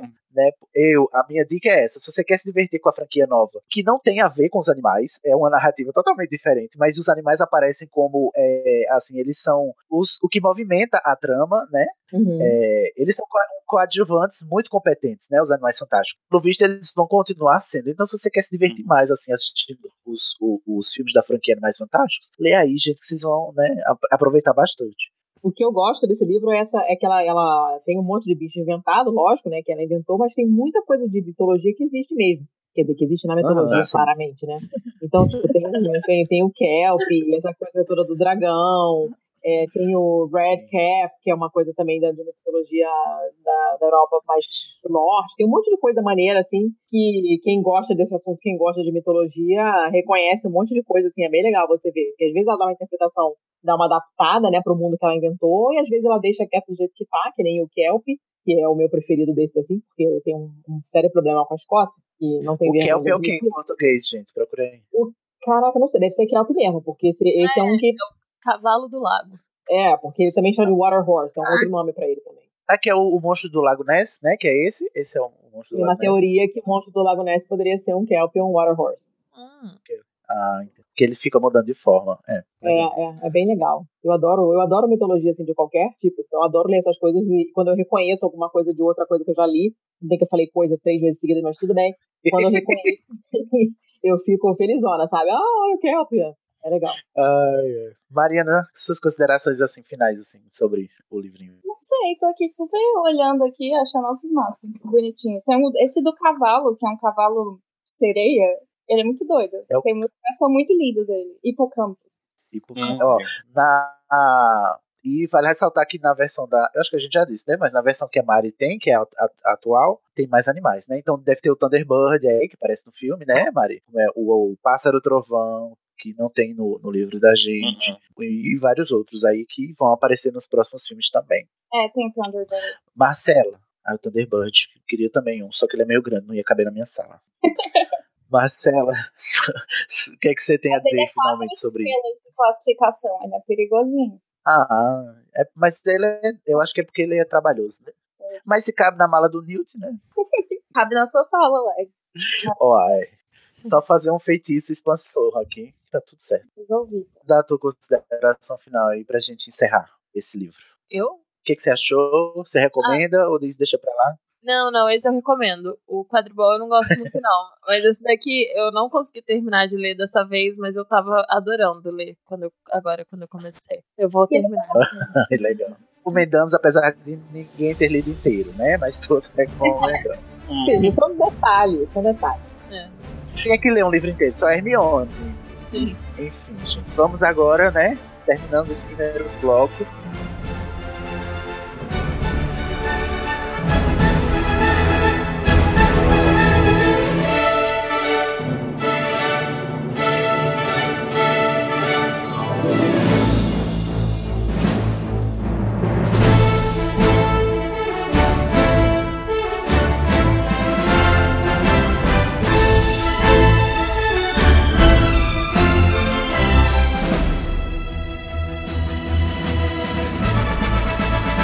Segundo bloco, a gente vai começar falando sobre alguns artefatos, né? Que a gente deu esse nome porque aparentemente eles são únicos no mundo bruxo, né? E a gente trouxe alguns aqui pra gente fazer algumas considerações sobre, se a gente acha problemático, enfim, o que, que a gente acha deles, né? E o primeiro deles que a gente vai comentar aqui é o famigerado chapéu seletor, né, gente? Que é essa primeira coisa maravilhosa e mágica que a gente é apresentado logo no primeiro livro é o chapéu seletor, né? Tem essa barra de separar. O chapéu seletor é aquela pessoa que diz é, é, tipo a Regina Jorge, não tem no, no filme Garotas Malvadas? Ela, ele sai dividindo todo mundo nas tribuzinhas e diz: ninguém sai das tribos, tá? Fica todo mundo na sua e funciona direito, tá? O chapéu seletor é essa coisa aqui que segrega Hogwarts em quatro casas. Marcela, tu pode explicar o chapéu seletor pra gente? Sim, uhum. ele pertenceu ao Godrico Gryffindor, só que ele foi encantado pelos quatro fundadores de Hogwarts e diz, dizem que ele possui a inteligência dos quatro. Então, ele é perito em legili,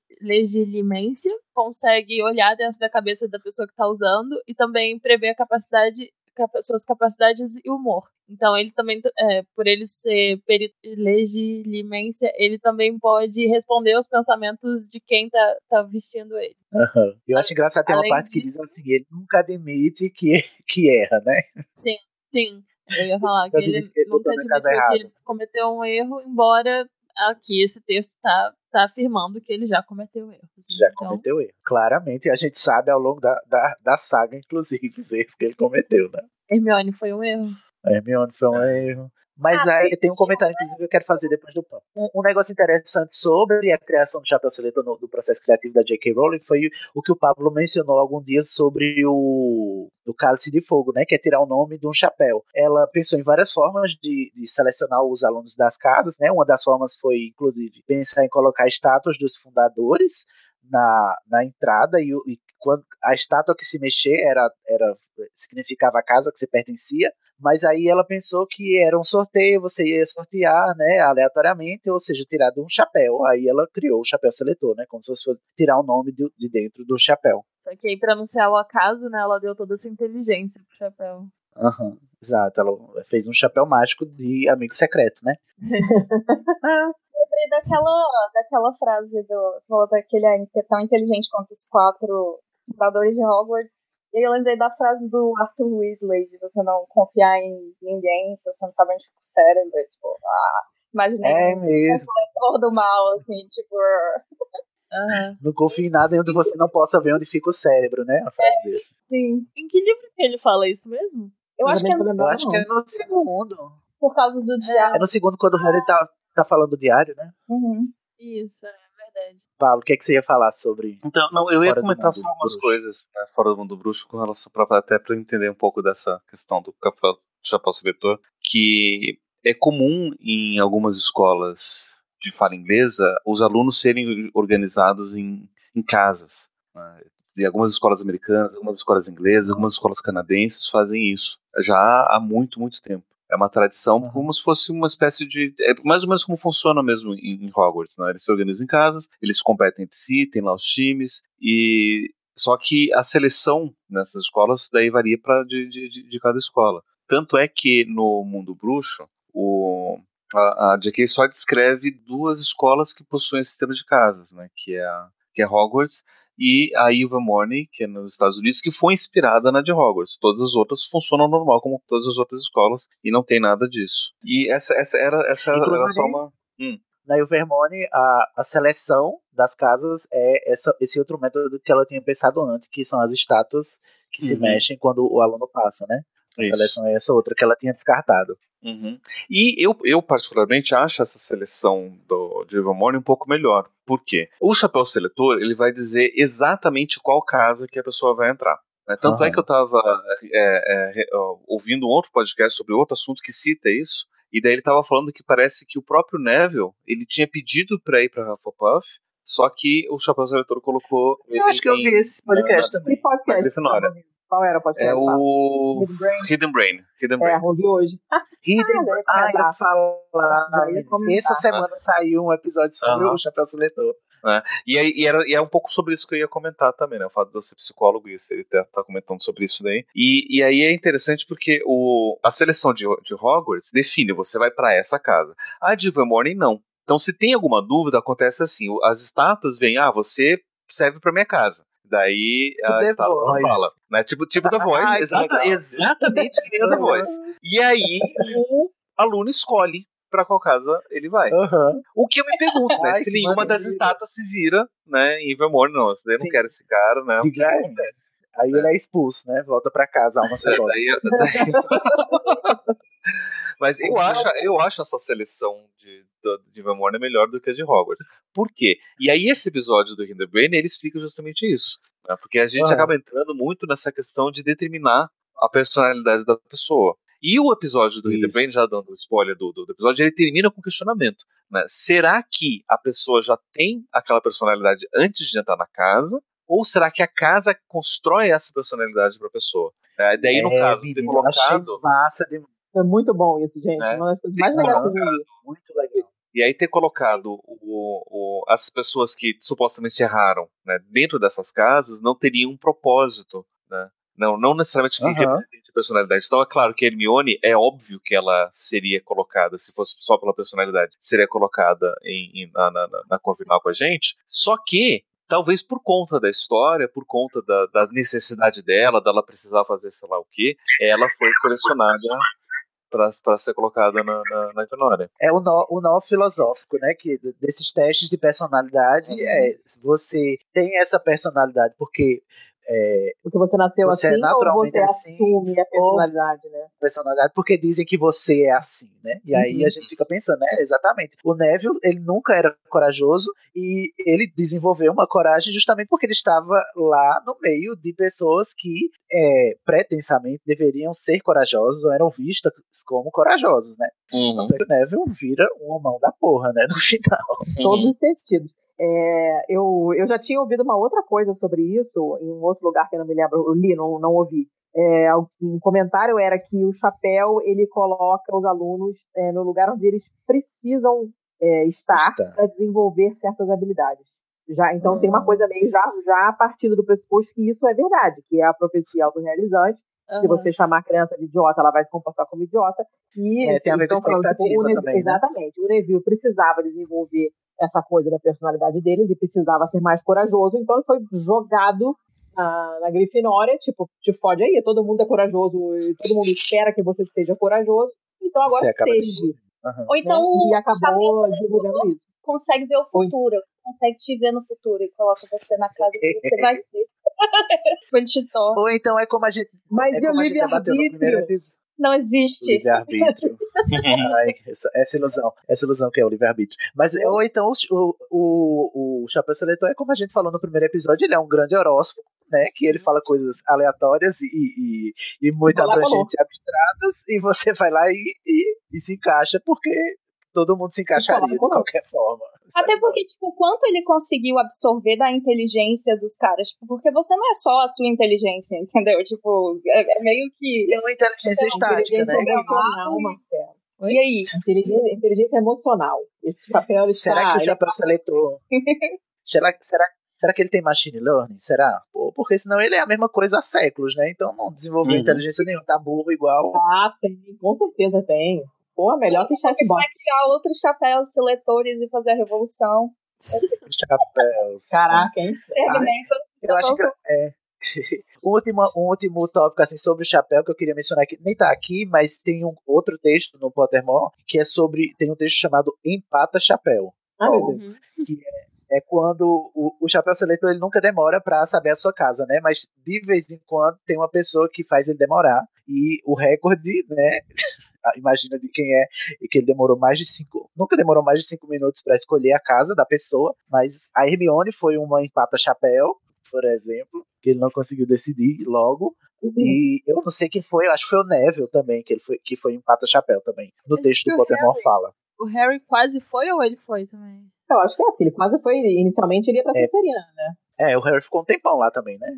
É, a A não ser que é, chapéu o, tempo, o tempo da leitura. Mas a gente também tem que levar em conta que o tempo da leitura é diferente do tempo da ação, né? Então, pra gente foi um tempão, mas lá Ah, na sim, hora é da cabeça, né? Pode ter sido uma fração de segundo. Enfim, gente, olha o chapéu. O chapéu até que é legal, né? Então a gente fez várias considerações mais interessantes do que eu imaginava, inclusive. É, quando você vai mais ao fundo, assim, essa parada toda filosófica é maneira de você parar pra pensar, né? Legal. E quem sabe inglês, ouça esse episódio do Hidden Brain, que tá Puta, sensacional. muito bom. Como todos, né? O podcast bom. É sobre o que esse podcast? Eu adoro também. Sobre psicologia é, social. sim, ele é maravilhoso. Ele é só sobre coisas lindas, sensacionais. Aham. Maravilhoso. E esse, esse episódio de hoje não era sobre Harry Potter, era sobre pertencimento, né? Sobre você se- sobre Uhum. classificação de pessoas. E Sobre aí ele começa de personalidade.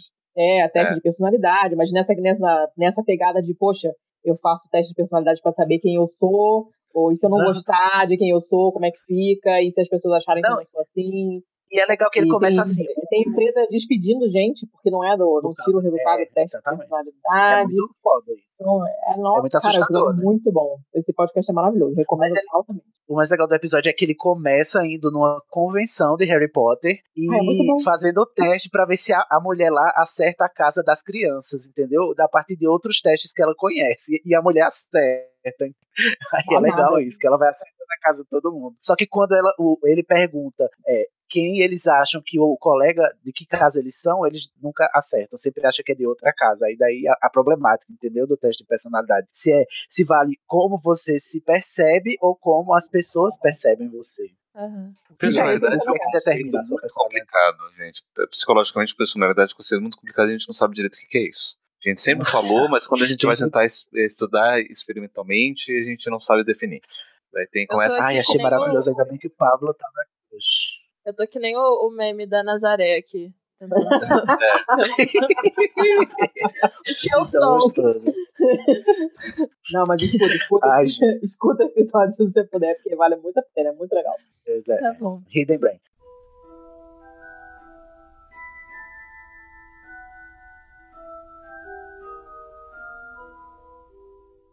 Gente, o próximo, na- nosso próximo artefato é o. Também tá no primeiro livro que a gente é apresentado, o Espelho de Ogesed, que em inglês faz a tradução Reset. Uhum. é Ezred, Erised. Erised, né? Marcela quer fazer as honras. O espelho de Ogezed é um antigo ornamentado espelho com pés feitos de garra e uma moldura de ouro com uma frase inscrita de trás para frente. Ele mostra o desejo mais desesperado do coração de uma pessoa, uma visão que tem sido conhecida por levar homens à loucura. O espelho de Ogezed é uma invenção muito antiga. Ninguém sabe quem o criou ou como foi parar na escola de Hogwarts. Uma série de professores trouxeram artefatos interessantes de suas viagens, então ele deve ter chegado ao castelo de forma casual, ou porque o professor sabia como funcionava e estava intrigado com isso, ou porque ele não entendeu e queria saber a opinião de seus colegas sobre aquilo. Isso responde a uma pergunta que era, a gente estava perguntando se tinha sido o Dumbledore que tinha criado o espelho, né? E aí a gente vê que não, né? O espelho j- era, já estava lá em Hogwarts. Aí nos próximos Aham. parágrafos o, o, o texto diz que foi Dumbledore quem encontrou na sala precisa, né? Aham. E aí ele encontrou o espelho na sala precisa, é, porque ele também nem sabia a existência da sala precisa, mas acabou se, se deparando com essa sala, encontrou o espelho, tirou de lá, entendeu como funciona e alterou o funcionamento, né? Porque enquanto o Harry. Porque a, a treta que a gente tava discutindo, se eu não me engano, no episódio era se o Harry tinha achado a sala precisa no primeiro livro, quando ele achou o espelho, né? E parece, pelo, pelo texto do Pottermore, a gente conclui que não, né? Que é, o, o Dumbledore já tinha tirado da sala precisa e estava em outra sala para ele alterar, para fazer a- aquele feitiço que ia esconder a pedra filosofal. Aham. Então, é, Mas- Não lembro dessa treta, não. teve um- uma discussão assim. Mas ele estava na sala precisa, de qualquer forma, ele estava sim na sala precisa e o Dumbledore tirou de lá. Mas eu fico meio assim, se o que tá dentro da sala precisa varia de acordo com a necessidade da pessoa que entra, às vezes ele tá lá, mas você não precisa dele, então você não vai ver ele, Uhum. certo?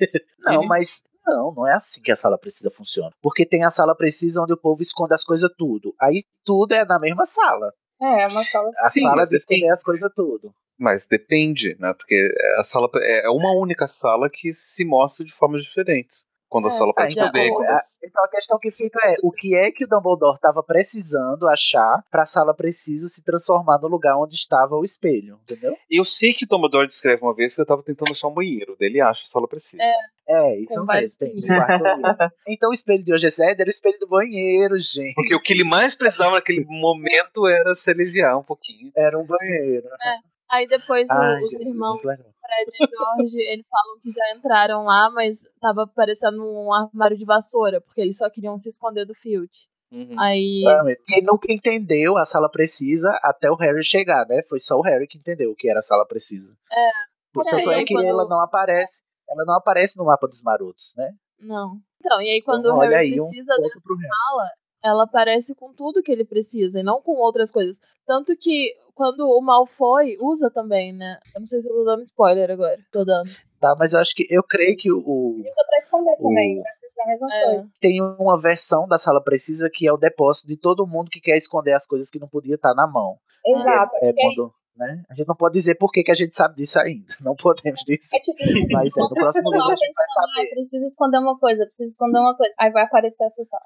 Eu acho Essa que é sempre a mesma sala, tanto é que ela fica. A ideia dessa sala é muito boa. Sempre Muito boa. tanto Eu acho que a gente, as coisas, né, de outras pessoas e tal. a gente episódio falando sobre a sala precisa, porque agora a gente tem que falar sobre o espelho de Zed, que mostra a você o seu maior desejo. A minha primeira questão é. Olha, eu sou a, a polêmica aqui, né? Eu sou aqui a, a que vem girar, rodar a baiana. Eu, sendo um sujeito cego, ou seja, que não enxerga, eu me veria no espelho, porque esse seria o meu maior desejo. Oh.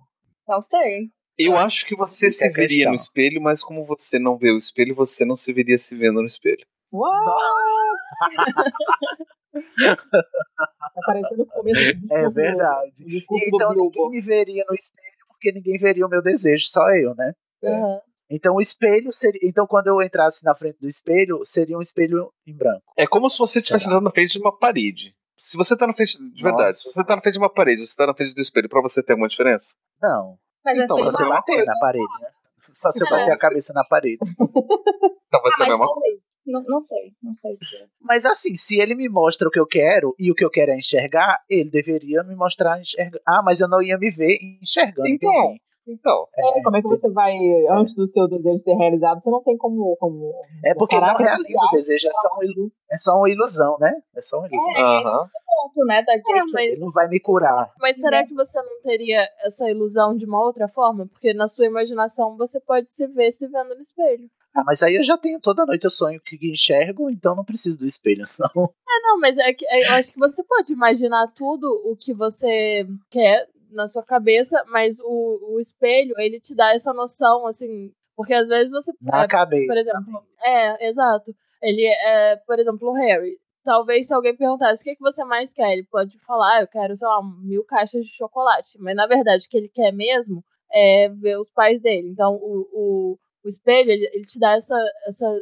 joga na cara, assim, a verdade. Joga na cara que é, talvez ele. Mas aí eu nunca ia saber qual. Se o meu desejo mais real não for o de voltar a enxergar, eu nunca saberia qual é o meu verdadeiro desejo, porque eu não ia enxergá-lo. Então, Caraca, Deixa eu deixa, de- deixa eu contar uma coisa interessante pra vocês. Esse, esse, esse artefato me chamou a atenção quando assisti, porque ele faz referência ao conceito psicológico que foi é, descrito por um psicólogo americano chamado Carl Rogers. Uhum. O Rogers ele vai descrever um conceito chamado de congruência e incongruência, que tem a ver com a distância entre o que eu vou considerar o meu eu real e o meu eu ideal. Quanto mais próximo for o meu eu real, que tem a ver com a minha, o que é de fato que eu vivo, e o eu ideal, que é o que eu gostaria de, de estar vivendo, quanto mais próximo tá essas duas noções, mais congruente eu sou, e quanto mais distante, mais incongruente Sim. tem um momento no- na história que o Dumbledore chega pro Harry e fala: Olha, dizem que a pessoa mais feliz é aquela que olha no espelho e se vê exatamente do jeito que ela é. Uhum. Ah, Ou seja, congruência. Tem a ver com o o conceito de congruência. Porque o Rogers ele vai descrever que quanto mais congruente a pessoa, mais feliz ela é. Uhum. Porque Aham. justamente é a incongruência que vai gerar o sofrimento. Então, quando a pessoa Gente, sofre, é porque ela está vivendo de forma incongruente. Aí faz Né? todo sentido. Ai, Pablo, ainda bem que você tá aqui pra lembrar. Eu achei isso tão bonito quando eu li o, quando eu ouvi o Dumbledore, O Dumbledore. falando. Eu também, cara. Dumbledore esse- esse rapaz Spectre, é né? Muito legal. É, Exato. é muito bom. né? Então tem tem tem todo esse lado também, né? ou seja, não é que ele vai mostrar o nosso desejo de verdade, o nosso desejo verdadeiro, mas vai mostrar justamente essa idealização que a gente tem naquilo que a gente gostaria de ser. Isso. Tanto que o desejo do Ron era muito ridículo, né? Era ele sendo, é, sei lá, Tadinho. Capitão, capitão do time É. do- da taça. É. Ele sonha, E o ele popular. sonha abaixo, gente. Tadinho. Ô, Mas gente, você- mas a pergunta que fica é. do outro, tipo, se você tá Não. do lado do seu amigo, sempre vê o seu, não importa, você não consegue ver o É, seu. tanto é que tem uma hora que eles estão juntos de frente pro espelho, e aí o É. Harry pergunta pro, pro Rony, né? Você tá vendo os meus pais? Ele, what? Não. Né? Tô me vendo aqui, Só não, tô nos vendo braços você. da multidão adoradora. É. Né, porque assim, quando eles estão juntos, é, o Harry, ele ele olha assim de lado e ele não vê nada, só vê o Harry. Mas quando o Harry sai da frente e fica só o Rony, é o Rony se vê, né, no seu desejo. Então ele só funciona de um por um, assim, um de cada vez. Mas eu quero perguntar aqui para cada um de vocês, o que é que vocês acham que veriam no espelho de vocês? Ai. Eita. Ai, é, é meio profundo isso, gente. Eu, Eu acho que eu, falar ve- Muito será? eu acho que eu veria meu pai. Não bebi o suficiente pra Ah. falar que eu veria. um copinho e meio, não dá nem Ai, pra, ai. nem pra começo de conversa. Eu não sei. Como, eu- como a minha questão já foi resolvida, então eu tô passando a bola pra vocês aí. Mariana quer arriscar? Eu? Não faço a menor ideia. Ó, esse, esse, esse, esse é o tipo de coisa que eu demoro algumas, algumas várias sessões pra descobrir nos meus pacientes. Então, Não sei se é tão fácil de saber. Mas Bom, você sabe, lá. assim. Porque você tem que pensar, será que eu vou ver o que eu quero neste momento? Ou é uma coisa muito mais profunda do que isso? Eu não sei dizer. Aham. É, mas. Enfim, mas a pergunta, a pergunta que eu faço é se, de, acordo com o que vocês almejam ou desejam hoje em dia, né? O que é que vocês gostariam de ver no espelho, né? Ah, eu, é eu gostaria de ser como atriz, por exemplo, mas eu não sei se esse é o desejo mais desesperado do meu coração, entendeu? Imagina, sei lá, segurando um Oscar igual o. Né, Mari? Não, não sei, eu não acho que seria isso. Ah. É. Ai, gente, ficamos calados, ficamos constrangidos com o espelho de hoje, então vamos mudar de assunto, né? Ó, se vocês quiserem, depois a gente pode fazer umas sessões de psicoterapia individual pra cada um, daí eu descrevo. o que que- eu vou até fazer, Deveria, né? é, analisando essa questão de congruência, incongruência, ver tudo isso, daí a gente pode imaginar. Uhum. Ai, vamos gravar uns podcasts com isso. Olha, seria toda assim, é, so- analisando sobre, sobre o prisma de Ogezed, né? Ah, Bom nome, inclusive. Ah, então vamos- Sob o prisma do Olha. É um ótimo nome pra Já tá, já tá pronto o seu, seu podcast. Sob o prisma do José. Pablo vai analisar a dica. Pablo, eu participo, eu ajudo, tá?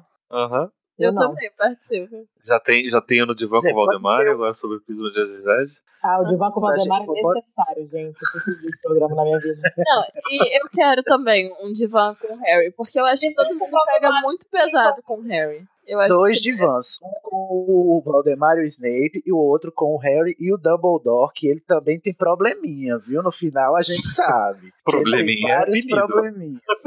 Eu Você tenho dois divãs. cara tem. Vários complexos, né? Fazer dois divãs eu já até já dividi. Um é com o Voldemort e com o Snape, e o outro com o, o Harry e o Dumbledore. É treta. Muita treta.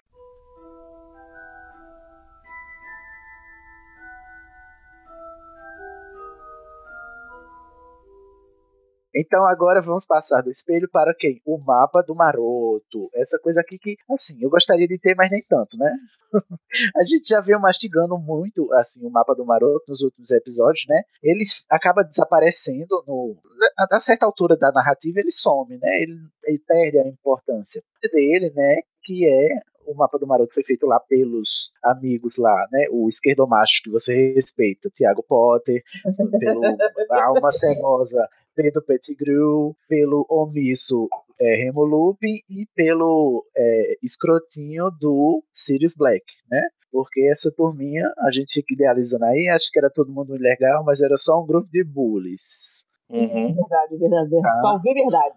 A verdade é essa, não trago verdades, hashtag. Aí, eles, como eles são assim, eles estudavam muito poucos, mas eram, eram bruxos muito experientes, muito talentosos, fizeram esse mapa, se aproveitando do fato de serem animagos muito jovens, né? Porque tem toda a história lá que a gente aprende no, no Prisioneiro de Azkaban, que o Lupin era um lobisomem, e essa parte é o que redime eles, para mim, né? Que eles foram colegas, mas enfim, né? Era a, parceragem, né? Deles transformaram em animagos para acompanhar o amigo lá na, nas suas barras pesadas, que era virar lobisomem. E por causa disso, eles criaram um mapa, porque sendo animais, e eu imagino que quem mais colaborou com isso foi o Pedro, porque ele era um rato, né? Tinha o acesso mais privilegiado, porque eu, eu fico imaginando o Tiago, um viado enorme, cheio de chifre, andando dentro do castelo, assim. Eu, eu acho que ia chamar um pouco de atenção, não ia, gente? É, eu acho que eu, assim, me imaginando andando no castelo à noite vendo um viado, acho que não seria muito agradável. a descrição fica comprometida, né? A- a- o stealth. O, o fator stealth ele fica comprometido. Mas fizeram, criaram um mapa que ela diz até aqui o nome do feitiço que eles usam no mapa. Que vocês me ajudarem. Peraí, deixa eu procurar aqui. A feitiço homúnculos. É o feitiço Ah, homúnculos, que é o feitiço que permite você rastrear todas as pessoas que estão no raio do mapa. Aí, enfim, o mapa é legal, ele é um Google Maps personalizado, né? Uhum. O, o pessoal, eles fizeram isso e perderam a, a posse, né? Os Marotos perderam a posse no último ano, mas aí eles já não precisavam mesmo, porque eles tinham que lutar contra o Voldemort, então não tinha muito mais utilidade, né? Acabou que foi, foi confiscado pelo Filch e os Weasley, os gêmeos Weasley, acabaram se apossando deles quando chegaram em Hogwarts no seu ano. Ah, o que, que vocês querem falar sobre o mapa aí, gente? A barra, eu acho que a única barra assim, mais, mais consistente é aquela parada mesmo, quando você cruza ele com, com a viagem no tempo, é aquela confusão lá do porque, qual que vê, qual que não vê, futuro, passado, não sei o quê, que a gente já comentou. É, mas rolou uma tretinha, e no final do, de um dos filmes que eu não me lembro mais qual, é, na hora que aparecia esse mapinha no final, tinham dois pezinhos ali se atracando assim no cantinho esquerdo, entendeu? Ah, indicando um certo nível de pegação no mapa. sério? E- sério? Os créditos, né? Que tem. É, exatamente. Tá lá, nanana, né? mapinha, pessoinhas andando, passinhos, tururu, tururu, e no cantinho tem dois pares de pés se atracando lá. Mas quais os nomes? Não, Não, tem escrito nome. Aí o pessoal fala Ah. que é o Harry com a Cho, é. Hum. Achou? Não. É, Não é nada só na com a Cho. Pegation. Eles nem se na direito, o. Harry achou. Nossa, pior Pois é, mas- possível. Gente. Né? Ainda bem Coisa- que já acabou. Frustrante, é. Eu acho que o problema Aí do a- mapa é que, assim, você para pensar, Hogwarts é cheia de, de, de, pro- de feitiços de proteção e não sei o que, você não consegue aparatar, você não consegue fazer um tanto de coisa. E aí, tipo, os menininhos vão conseguir criar um mapa que consegue detectar onde as pessoas estão. Eu fico meio. Ai, cara, mas isso É, aí, o isso aí é problema. Proteção fail aí, né? Tudo que eles fazem não- era pra eles saberem fazer, na verdade, né? É. É, aquela. Não é só A o regra mapa, máxima é que que eles fazem. né? É, é o animago, né? É igual ao Brasil, a regra é que não há regras. Os caras Hogwarts é Brasil, aí, é, cagam solenemente, fazem então que, cabeça tipo. Eles diminuem muito a capacidade dos alunos. Eles poderiam ter alunos muito melhores se eles soubessem o, o que os alunos deles conseguem fazer. então Pois é, menina, isso, eu penso nisso também, sabia? Que eles Olha, Eles o- cortam é, você falando aí, o mal, que é um projeto da aula de, de feitiço, né? É, tem outras coisas. Tá aprendendo, tipo, ah, sei lá. Aí eles É, fazem eles- na clandestinidade. Eles eram tipo o Zuckerberg de Hogwarts. Só que eles não venderam a ideia e ganharam milhões. Eles mantiveram só pra eles, mano. Mas aí depois ganharam milhões, né? Sendo é, marotos também. O- os Weasley depois, né? é, os Weasley, é. Aí tem uma, tem uma tretinha aqui da J.K. no texto do Pottermore que ela diz assim: ela ficou muito preocupada porque o mapa era um excesso de informação para narrativa, né? Depois que ela criou. Hum. E é, ela tinha um problema nas mãos, né? Que agora o Harry podia saber de tudo que se passava em Hogwarts. Ela não queria que isso acontecesse, mas ela não queria se desfazer do mapa. E teve aquela treta lá com o, o Bartol Crouch, né? Que pegou o mapa. O, o- lá no Cálice de Fogo, quando o Harry caiu, aí toda, toda vez eu cito essa cena, né? Que o Harry foi lavar o ovo, tropeçou na escada, aí veio o Bartol Então, Crouch, o sabonete de Moody. É, o Harry sempre cai, né, gente? E aí é, ele. O Bartol ficou com o mapa e a J.K. Rowling assume aqui no texto do Pottermore que ela esqueceu de dizer que o Harry recuperou o mapa. Ou seja, no final do Cálice de Fogo, o Harry não tem mais o mapa. Ficou na sala do Bartol, na sala do Moody. Ela, em nenhum momento ela fala que ele recuperou. Só que aí, lá no final, na- nas Relíquias da Morte, tem uma hora que o Harry usa o mapa. Aí ela mesma admite, ó, eu, eu gostava muito do mapa e eu queria que o Harry visse como a Gina tava lá em Hogwarts. Então eu ignorei o fato de o Harry não ter recuperado o mapa, já que eu não descrevi nada, e botei ele com o mapa lá no, no Relíquias da Morte. Aí, eu achei engraçada Gente, a pachorra licença dessa poética. mulher. Ela pode tudo. Quer dizer, não pode tudo. Ela não, ela não pode. Não pode pode apoiar o Johnny tá podendo. Tipo, É, o livro dela. Nessa época ela tava, É, não, ela pode. tava podendo nessa época, agora não tá podendo mais. Então, Não, não tá. Ela mandou mal. Mas enfim, Acho né? que- Ó, o mapa do Maroto é isso, né, gente? A gente já falou demais, É, eu queria ter um, mas. Tem uma, tem uma coisa interessante do mapa do Maroto, que é uma discussão que eu vi num fórum uma vez, né? Que, por exemplo, o, como é que o Harry, estando com o mapa, ele não percebe que o professor dele não é o professor dele, né? De repente, cadê o, o, o Moody no mapa que não aparece? É é, ele verdade, não essa porque não usou o mapa nem Não, Eu acho que eu levantei essa treta aí em algum momento, mas ninguém me deu bola, não. Foi. É. Mas é, mas é interessante porque é o seguinte, o nome do Moody, Bartol. de verdade, é o, é o, é o Bartol Crouch Jr., só que só vai aparecer como Bartol. Crouch porque é o nome dele, o Júnior é o, o apelido. E o Moody, de fato, estava lá, né? Na- na- É mesmo, tava na tava sala preso. dele, né? Tava Tava na preso. sala lá. dele.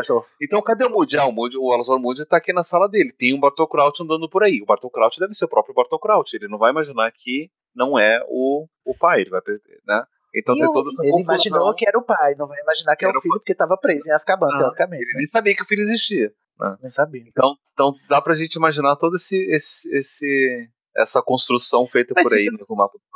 É, mas fica su- isso aí é a gente botando sentido, porque ela não diz que o Harry vê o nome do Alastor lá, não. Ela diz Uhum. só que tem o nome do, do Bartô no- na sala do Snape, somente. Não, eu acho que eu vi uma. Eu, tem sim, não tem? Não, no quarto livro, uma hora que ele olha no mapa porque ele tá procurando o Moody, que ele vai pedir ajuda pra alguma coisa, e, e aí ele vê na, que ele tá no escritório e vai lá. Uhum. Acho que Foi, tem uma, não. alguma coisa assim. É, não lembro. É essa cara. hora, é essa hora que ele tá saindo do banho. Aí ele tá vendo se tem. Ele usa o mapa pra ver se vai ter gente no caminho, porque ele não quer encontrar ninguém. Ah, Aí sim. ele tropeça, ele tropeça no, na escada, que é o, o, o degrau em falso, e acaba ficando lá embaixo da, da capa da invisibilidade e ele vê o Bartô Crouch na sala do Snape, que era o Bartô roubando a poção, é, a- os ingredientes da poção polissuco, né? E aí ele fica confuso, é, mas logo depois o Bartô aparece lá, porque ele tá, tá de, de mood, né? Mas ele nunca tenta pra isso, o Harry é muito burro. Lá vem. A Hermione, com, com certeza, se a Hermione que tivesse com o mapa o tempo todo, ela tinha descoberto. Ah, exatamente. Hermione teria feito um uso muito melhor desse mapa do que o Harry. E descobriu até que o Lupin era werewolf. Lobisomem, fica aí a dica. Faz, vamos, dar, vamos dar as coisas para as pessoas certas, tá? J.K. Rowling. Inclusive a saga, né? Devia ser Hermione Granger e tudo. Hermione Exatamente. Hermione Granger e como ela ajudou o menino que sobreviveu. É. Hermione Granger salva o mundo várias vezes seguidas. Ai, ai. Mais algo sobre o mapa do Maroto? Como é, Mariana? E ainda vai bem na escola, ela faz tudo aquilo, ainda tira as melhores notas. Ah, ela é maravilhosa, gente, por favor. Ainda tem de coisas, Ela é muito diva. fazendo poção escondida, essas poções mó escrotas, aprendendo um monte de Não, coisa. volta, volta no tempo pra ter aula de novo em cima da outra. Não, que, que isso, mulher? Pô, extraterrestre. Ela devia ser rainha da porra toda, não era ministra da magia. Não. Nossa, a gente pode coroar ela. Acho válido. Ai, não me muito bom. aguento. Estamos passando. É, o último artefato aqui que a gente trouxe foi a penseira. Essa coisa. Eu amo a penseira. Queria muito uma Eu pessoa. amo demais. Mas, Teria, vocês teriam também? Nossa, Eu Só gostaria for agora. ter, mas eu fico pensando, a penseira, ela tipo, ela capta o, a, a sua lembrança muito, ao mesmo tempo que é objetiva, ela é subjetiva, né? Porque, sei lá, eu fico pensando, se eu for colocar alguma coisa que aconteceu cinco minutos atrás comigo, eu vou acabar distorcendo essa memória e colo pra colocar na penseira. Só que Acho ela que o Pablo tem muito a dizer sobre isso agora. Agora vai ficar séria a parada. Vai lá, Pablo. eu ia lembrar só das coisas mais que me afetam mais emocionalmente, e aí deixar outras pra lá, mas aí no, no livro é como se fosse assim, você filmou aquilo que tá colocando lá de dentro. Filmou, é. É, o cérebro É, bruto mais ou menos. Né? Porque. É, mais ou menos, porque tem aquela memória do, do outro professor lá que me fugiu o nome que tá distorcida. É, do Slughorn. Que É, tá mas porque distorcida. ele forjou. É, Mas, é, assim, será, ele Mas foi de propósito. né? Não, não é uma coisa. sim, mais Não, ou menos, ó, né? Porque Tem assim, até um. vamos, vamos, vamos, ó, Aqui que deixa- ele fala diga-se. Deixa eu só, deixa eu só é, conceituar a penseira, né? A penseira é aquele negócio, aquela bacia, né? Que o Dumbledore usa para estocar as memórias. Você coloca a memória lá e, e revive a memória. No texto do Pottermore diz que essa penseira que eles usam é de Hogwarts e, inclusive, a penseira foi encontrada no jardim onde Hogwarts ia ser levantada. Então, foi, a penseira estava lá, inclusive, é, desde a fundação de Hogwarts. Então, todos os diretores de Hogwarts já usaram essa penseira. Só que no mundo bruxo, uma penseira é um artigo muito pessoal, porque você está dando com suas memórias. Tanto é que não é todo bruxo que tem penseira, porque nem todo mundo é bem resolvido o bastante para querer reviver as suas memórias, né? Tem memórias muito dolorosas, memórias muito é, vergonhosas, como é a memória do Slughorn, né? E aí o, o, o Dumbledore, ele forja a memória de propósito, porque ele tem vergonha dessa memória. Tanto é que aí eu acredito que, por exemplo, o Slughorn, se sentindo responsável, ele não teria uma penseira, né? Porque ele se envergonha de muita coisa, né? Então eu acho que uma penseira é para a mente muito bem resolvida. Não, não acha, Pablo? Assim? Não sei porque o Dumbledore não é lá tão resolvido assim, né? Mas aí é realmente o modo como a memória funciona é você estoca ela lá e é como se você tivesse filmado a cena e você revive a cena como uma câmera. E a Então, deixa memória eu. Hum. em 3D ainda, né? Porque você consegue andar pela memória, você consegue fazer outras Uhum. coisas, né? Ver outros ângulos, assim, tipo. É, na, na verdade, a pensando a única coisa que me faz pensar é por que, que os, os bruxos eles não usam isso daí como tipo um substituto da televisão. Né? Imagina, você não você troca memórias pra gente poder ir passeando, vendo histórias, e daí se você pode criar, você cria toda uma narrativa, como se fosse um, um, um livro, uma novela interativa que você entra e, vê e participa. É um tipo de legal. realidade virtual, né? Isso é muito Sim. Black. Mirror. Eu ia achar Isso é muito mais legal. ficar me distraindo com a penseira, vendo memórias, mas não necessariamente memórias, mas criações e histórias assim, do que. Mas enfim. Do que na TV. né? Mas aqui no texto que tá na, na pauta diz que é muito difícil, né? Que pouco Deus tem essa habilidade, talvez seja por isso, que, sei- sei lá. Talvez seja uma coisa Difícil o quê? de usar, de selecionar, de. de, de- Ah, mas se eu tenho uma acho- penseira, eu crio uma magia pra criar. Tipo, eu escrevo um livro e aí eu crio a memória disso, tiro a memória e as pessoas veem as me- minha memória do livro e se divertem. Eu acho Sabe, que é. não Sabe? porque o, o, o livro lá, o diário do Tom Riddle, tem uma hora que ele leva o Harry. Então, tipo, esse feitiço existe. Talvez Sim. eles só não falam, né? É porque o diário é outra coisa muito mais grave, né? Que a gente não pode revelar ainda. Ah. Porque o Tiago não leu o livro ainda. Gente, a orelha do Thiago vai cair. Mas vai olha só, um negócio que é-.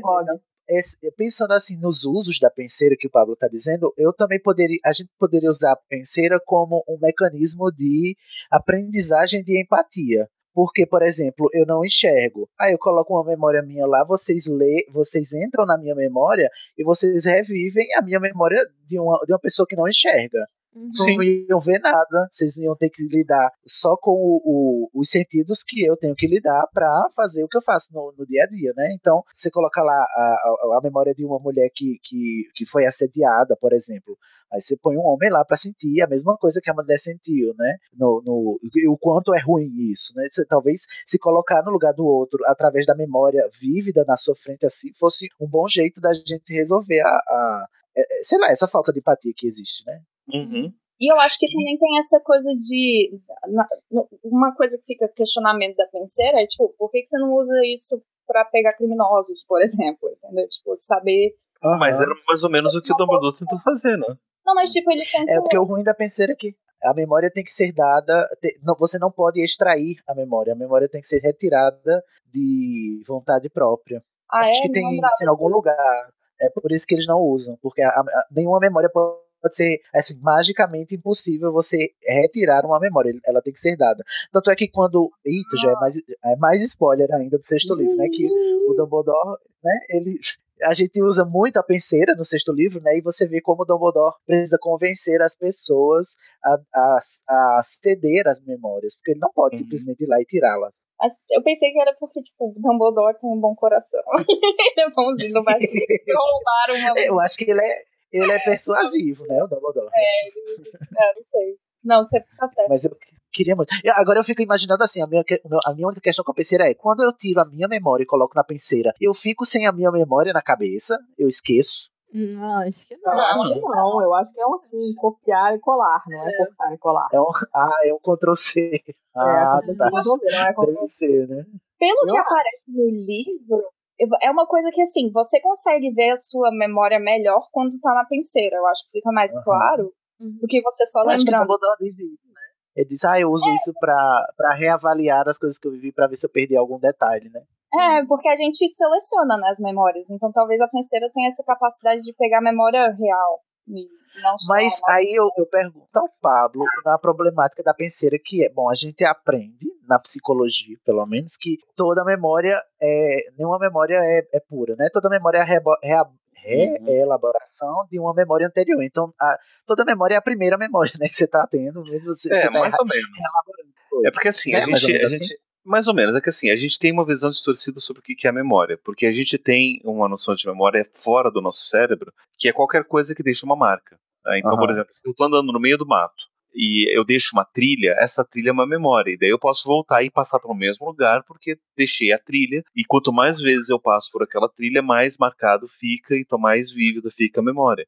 Ou seja, algo que está lá marcado que outras pessoas podem ver. A mesma coisa um livro, eu posso escrever minha memória num livro, fica lá no diário, outras pessoas podem ler. né? Então a gente tem muito essa noção de que a memória ela é uma marca que a gente deixa. No cérebro ela funciona mais ou menos assim também, mas isso tem mais a ver com a aprendizagem do que com a memória em si. Porque quanto mais a gente repete para a gente aprender alguma coisa, mais marcada fica aquela mesma trilha de neurônios no cérebro. Né? Então, se eu aprendo alguma coisa, aqueles neurônios eles fazem um determinado caminho, se eu repito aquilo, aqueles mesmos neurônios fazem aquele mesmo caminho, e quanto mais eu repito, mais aquilo fica fixo. Pode funcionar Ah. com memórias também. Então, quanto mais eu me lembro de alguma coisa, mais aquele caminho é, é- é feito. Ah, Porém, o ato de se lembrar, que é o, o- o- a questão da- da- da memória, tem muito mais a ver com fantasia do que com a- você voltar a um registro. Porque enquanto eu estou me Um lembrando registro, de alguma coisa, né, eu, o que acontece? Se eu me lembro de alguma coisa, eu estou recriando aquela imagem.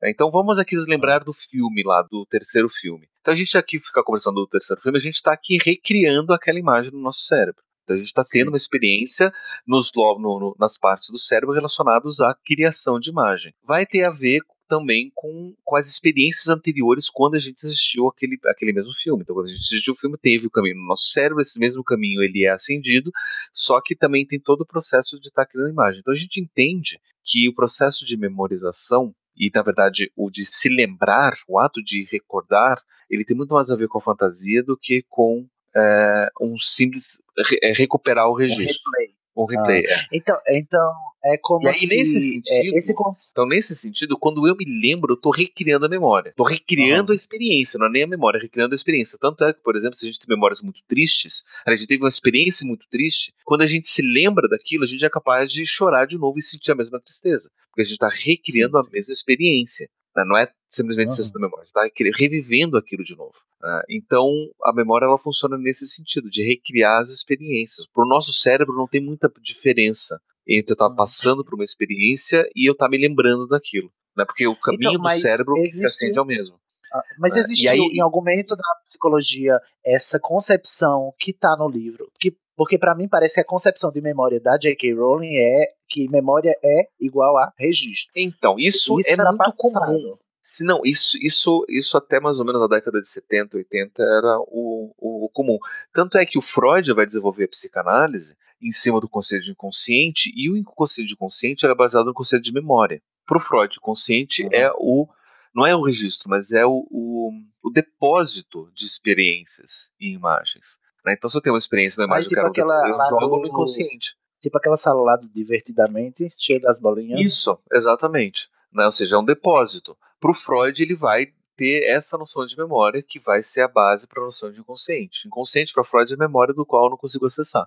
Ma- Mas pelo que eu entendi, então essa é uma noção que já, já, já não é mais Já tão... está ultrapassada. Já está ultrapassada. A gente, ultrapassada. não, a gente não mais aceita isso, porque, até mesmo porque a grande questão, onde ficam registradas as memórias? Aham. E a gente não É, tem um lugar no cérebro no onde caso, né? fica registrado. E, da- e daí, o- daí o que, que eu penso da penseira? A Pensar da penseira é bom. É, o que acontece? quando eu extraio uma memória, quando eu tiro uma memória, eu estou pegando justamente aquela fantasia, aquelas imagens e estou registrando ali. Qualquer pessoa que vai acessar aquela memória vai estar registrando aquela versão que eu tinha daquele, da- daquele momento. Aham. Tanto é que é interessante é o seguinte: quanto menos eu me lembro de alguma coisa, mais próximo do real aquela coisa vai ser. Porque Ah, cada vez sim, que eu penso ok. de novo naquilo, eu acabo acrescentando, acrescentando um detalhe, eu tento me lembrar de alguma coisa, tento ver o que, que é. Não é que eu estou recuperando a informação, mas eu estou tentando encaixar eh, imagens que façam sentido com aquilo que eu já sei. Então, cada vez que né? E com o presente, com expectativas, o que será que as pessoas querem. Tanto é que tem um monte Uhum. de, de experimentos que fazem, por exemplo, né, tipo, é, pegam pessoas e elas testemunham um crime. Daí vão conversar com essas pessoas. E aí colocam atores, colocam atores que estão lá de propósito para confundir todo mundo. Fala, não, mas eu me lembro que o criminoso tinha um chapéu cinza. E o criminoso não tava de Uhum. chapéu. Eu tenho certeza. E todo mundo passa a se lembrar do criminoso usando um, um chapéu cinza. É, esse exemplo é aquele caso do, do avião lá do. Esqueci do político que, que o avião caiu, né? Antes das eleições, e tinha gente dizendo que, que viu o corpo dele. Como era o nome dele, gente? Que ia ser candidato a Eduardo presidente. Campos. Daniel, Daniel, Eduardo Campos. Eduardo Campos. Campo. E aí que, que apareceu gente falando que viu o avião explodir, que viu o, Uhum. o, o corpo dele, e nada disso aconteceu, mas eles aca- acabam Esse. Esse não é o efeito, o efeito Mandela, o Pablo? efeito Mandela, isso. Só que o efeito Mandela a gente vai, a gente vai, a gente vai perceber o efeito Mandela de uma perspectiva social. Quando um grupo de pessoas começam a criar e compartilhar uma memória sobre um determinado fato que não aconteceu. Né, No caso do efeito Mandela, todo mundo achava que o Nelson Mandela tinha morrido, de repente, nossa, ele foi eleito presidente da África do Sul, mas ele não tinha morrido na prisão. Todo mundo lembrava que ele tinha morrido, mas ele não tinha morrido. Né? E, então, de Salem também, né? Eu tava lendo o, o- sobre uma das coisas das bruxas de Salem e do- de como foi, e tinha muito isso também, das meninas criarem Sim. memórias sim, sobre bruxas e tal, e rituais e demônios. Cada vez mais elas iam criando mais memórias e estavam, tipo, no fim, elas não sabiam mais o que era verdade. O que era verdade e o que não era, porque tava todo mundo criando, tava todo mundo aceitando aquilo como uma realidade, né? Tem, enfim, tem um monte de coisa dessas. né? Aqui a gente está tratando desse efeito a nível individual. Então, individualmente, cada vez que eu me lembro, eu estou recriando aquela experiência. Então, quando eu recrio a experiência, coisas vão ser vão, vão estar diferentes. Então, quanto menos eu me lembrar de alguma coisa, mais fiel vai ser a memória quando eu me lembrar dela. Porque vai ter menos recriações, né? É que nem, é que nem pensar, por exemplo, se eu pego uma, uma imagem e eu jogo na, na internet, daí eu tiro um print, daí eu jogo esse print na internet, daí eu tiro o print do print e jogo na internet. Cada vez que eu tiro um print do print do print do print, perdendo a qualidade. É a mesma coisa da memória. Cada vez que eu me lembro, vai perdendo a qualidade com relação ao que de fato aconteceu. Então, eu, o- a questão da penseira mais distorcida. fica mais distorcida. Da questão da penseira, eu acho legal isso, porque é como se eu tivesse tirasse a imagem daquele momento que eu tô retirando. né? Então, não imagem adianta pura, no caso. a imagem mais próxima da, da, da, da experiência. Então, ia ser muito legal, por exemplo, eu viver alguma coisa que eu gostei, eu vou e tiro da penseira e, guardo. né? Não deixo Aham. lembrar, porque simplesmente eu vou lá e revisito. Ah, é pra, pra você Aquele- não estragar, né? Exatamente. Porque se eu vou tentar, tentar me lembrar Ah, sozinho, eu posso até me lembrar. Só que vai estar distorcido Sim. de todas as outras experiências depois que passou daquilo. É que nem a mesma Nossa, coisa, eu me lembrar do rosto de alguém. É que nem Essa eu me, me lembrar do rosto de alguém ou ver uma foto do rosto de alguém. Eu posso me lembrar exatamente do, do, do rosto da Ah. pessoa, mas eu ver a foto, é obviamente fico muito mais próximo da, da- daquele momento. Ou senão a gente vê o álbum de fotos de uma viagem que a gente fez, né, lá naquele álbum, a gente, nossa, me lembro, na verdade, tem esse detalhe aqui e tal, que a gente não se lembrava, ou, nossa, me lembrava diferente, me lembrava que estava com uma roupa diferente. né. Então, é, é- eu vejo a penseira nesse sentido, né, como se fosse um retrato de uma determinada memória de um determinado momento. Eu acho que eu vi E aí? diferente Ai, que massa. Eu acho que eu vi mais como a penseira consegue tirar a memória real e você pode entrar na penseira justamente para você observar o que realmente aconteceu. Porque a sua Sim. memória tá poluída, entendeu? Pode, pode ser que a JK tenha escrito assim. A questão é que não existe memória real, entre aspas, né? Porque Ah. todas as memórias são fabricações. Tudo é fabricado, né? Então, a, a- primeira memória é a que mais se aproxima do real que foi o que foi vivido, né? E por É. isso, talvez, quanto mais cedo você tirar a memória e botar na penseira, mais Melhor. você vai ter a, a memória mais pura, entre Uhum. aspas. Ai, adorei esse conceito. Gente, estou aqui o quê? Chocado em Cristo. Eu tô aqui Porque eu só. não imaginei. Minha Porque mente. Tá... a gente ia falar da penseira. Para terminar a penseira, no texto diz que a penseira tem esse nome, a, a J.K. criou, porque é, relembra, remete à peneira. Eu acho que o trocadilho funciona em inglês também, né? Então, que é pensive, é, remete a pensativo e a peneira, que é que é o formato dela, né? Um formato de peneira, como você filtrar as coisas aí, peneirar os seus pensamentos. Acho isso interessante também, esse, esse conceitozinho, para ela formar o, o objeto em si, né? O, o aspecto dele. Ai, achei maravilhosa a discussão. Só mais uma coisa. Sempre que você entra num pensamento da penseira, você é uma terceira pessoa. Mesmo que você seja a pessoa que colocou o pensamento, quando você for revisitar ela, você vai ser um terceiro. Você não vai Sim. ser você, né? Vai. É, isso mesmo. Você vai estar assistindo em terceira pessoa, é verdade. Eu acho que ela, ela dá a distância necessária, né, para você ver as coisas com clareza, Uhum. coisa que a gente nunca tem quando a gente está emocionalmente envolvido, né? E você se ver E também. é por isso que ela usa. É, pois é, você se vê de fora, é, isso é legal. Você consegue ver o que você fez. E se- entendeu? E o privilégio que não deve ser você se ver de fora, né? Pra se analisar também, né? Que é, um- é uma coisa que a gente não tem, né? Humanamente impossível você se ver de privilégio, fora. um Eu acho que esse é meu cacete. pra falar a verdade. Eu também acho, eu morri de privilégio. Eu acho legal a ideia, mas é apavorante. É que nem a Ah, gente então gravando o podcast, depois a gente pega e ouve. A gente. É, Não, mas, agora é, entendi. Pode editar e deixar tudo melhor. Não é a mesma Ah. coisa que no melhor. É.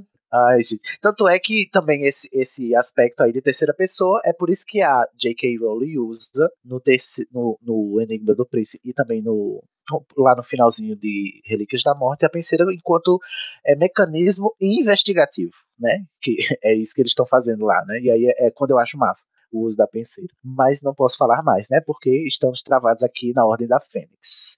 Gente, mais, mais alguma consideração sobre a penseira? Não, não, amei, mas amei. Não, já vou, vou sonhar com essa maluquice toda aí agora na noite inteira. Uhum. Vamos Estamos todos pensivos, todos Sim. pensativos.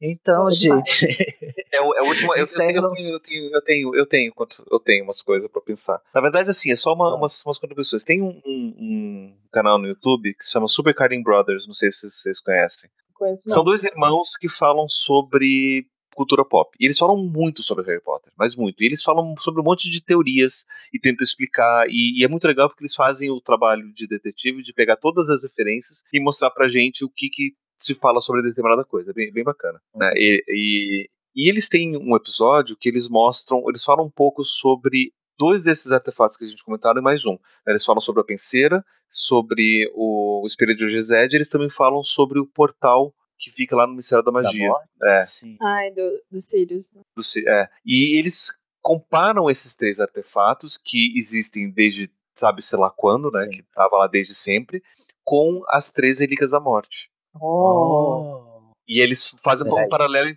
fazem um paralelo Qual é o nome interessante. do, do site, Oh. gente? Deixa eu ver qual é a correspondência É um agora. canal a chamado- penseira é a pedra. Super Ai, mas não podemos falar. Não podemos falar das relíquias da morte, gente. Calma, Não, não, podemos. siga. Não, mas tudo bem. Qual que era o Pega.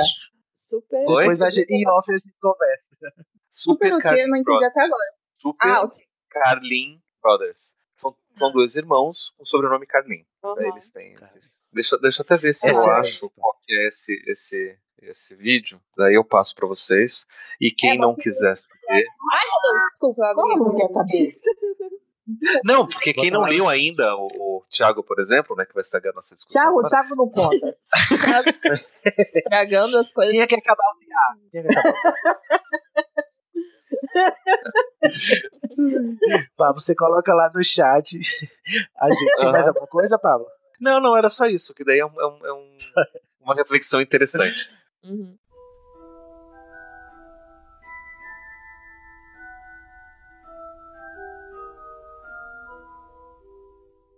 Ai, gente, achei maravilhoso esse episódio, mas ah, infelizmente temos que terminar. Mas a gente termina daquele jeitinho sempre, perguntando se vocês têm coisas pra divulgar, jabás. Começando pela Marcela. Você tem algo pra divulgar pra gente hoje, Márcio? Não, tô sem jabás. Mas ouçam, ouçam os outros é paz, é, é, é é pedra, filosofia.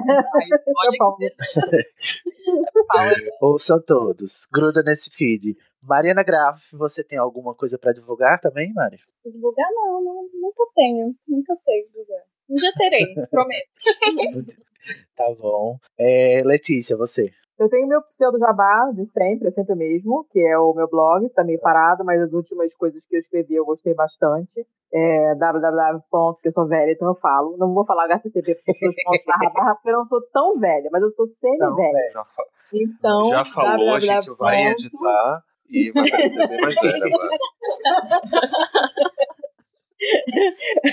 pacamanca.com. Sim, paca, o primeiro, o pequeno, pequeno mamífero, e manca, sim, aquela que manca porque não anda direito, ela mesma. E tá meio parado, assim, mas as últimas coisas que eu escrevi eu acho que ficaram legaisinhas, assim, então vejam. É, e o. Hidden Brain, o Hidden Brain, o Hidden Brain é muito bom, escutem. Maravilhoso esse podcast. Então, ouvam, ouvam, que é fantástico. Fantástico.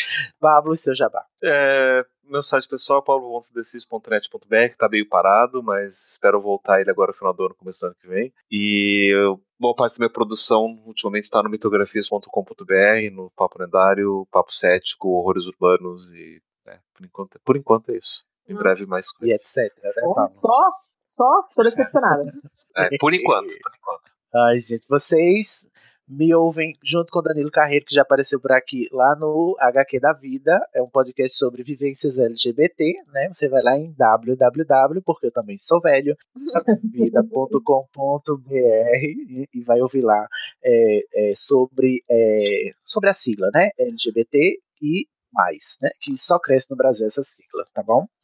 Então, gente, olha só. Vocês estão falando que vocês são É. velhos, a gente podia fazer um estudo pra ver qual é a faixa etária da galera que ouve a gente. Porque às vezes é todo mundo Que da mesma idade e a gente fica falando que a Parece gente é é. velho e Ah, é ruim, hein? Acho que, é mais- eu acho que eu sou uma das mais velhas. Deve ter um novinho aí escutando a gente que estão lendo Harry Potter pela primeira vez com a gente. É, o Thiago é velho e está lendo Harry. Potter pela primeira vez. Quer dizer, nada. É, mas. Velho de O, espírito, pelo mas o menos. Tiago, a gente. né, O Tiago é tipo. É o quê? É café com leite, né? O Thiago é velho de espírito. Uh, Harry Potter chato. ele é trouxa. Ai, gente, eu não vejo a hora de. O próximo episódio, gente, vai ser sobre o Enigma do Príncipe, quando a gente vai descobrir a real identidade do Tiago. Ele também vai descobrir, né? Aguardem. A gente vai fazer uma pequena pausa. Não vai ser daqui 15 dias o próximo episódio sobre o Enigma do Príncipe. Agora a gente só volta em 2018. Em algum momento de 2018, alguma quarta-feira, mas não demora, tá?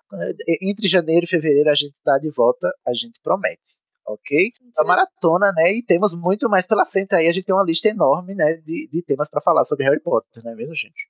Sim. É um assunto que não se esgota nunca, é por isso que eu adoro. Nunca, jamais acabará. Esse foi mais um É Pau é Pedra Filosofal, um spin-off do É Pau é Pedra, que é um podcast colaborativo feito pelos patrões do Anticast. A gente se junta lá na Cracóvia e grava. Então, se você quiser vir gravar com a gente, como várias pessoas já vieram aqui, né? A gente eh, faz o rodízio e todo mundo pode participar. É só você ser patrão, vai lá no www.anticast.com.br barra seja patrão, né? Contribua com o Patreon lá, o patrão com o podcast do Ivan, né? E entre pra Cracóvia e vem falar de Harry Potter aqui com a gente, tá bom? Então, ficamos por aqui. Todo mundo tenha um- uma ótima virada de ano, né, gente? E um feliz 2018 seja melhor, né? Que a mágica aconteça, pelo amor de Deus, né? JK faça algum feitiço aí que faça 2018 ser melhor que 2017. Eu gosto muito daquele, daquele feitiço que tem dois nomes. Um, a primeiro nome começa com A e o segundo com K. Eu acho que ele é super útil nesse momento. Se eu pudesse, eu totalmente usaria assim. Tem uma lista imensa. Gente, vamos. Se não fosse, é, como é, imperdoável, né? Talvez a gente pudesse. Não tem problema, tá? Olha, eu tô tranquila. Alimentar a sua Eu queria- Eu ofereço Eita, como vamos- tributo. Vamos partir nossas almas. Então, gente, vamos dar um tchauzinho mágico pra todo mundo e até ano que vem. Tchau, tchau. Tchau. Tchau, tchau, tchau. Obrigada, gente, por acompanhar 2017. Obrigado.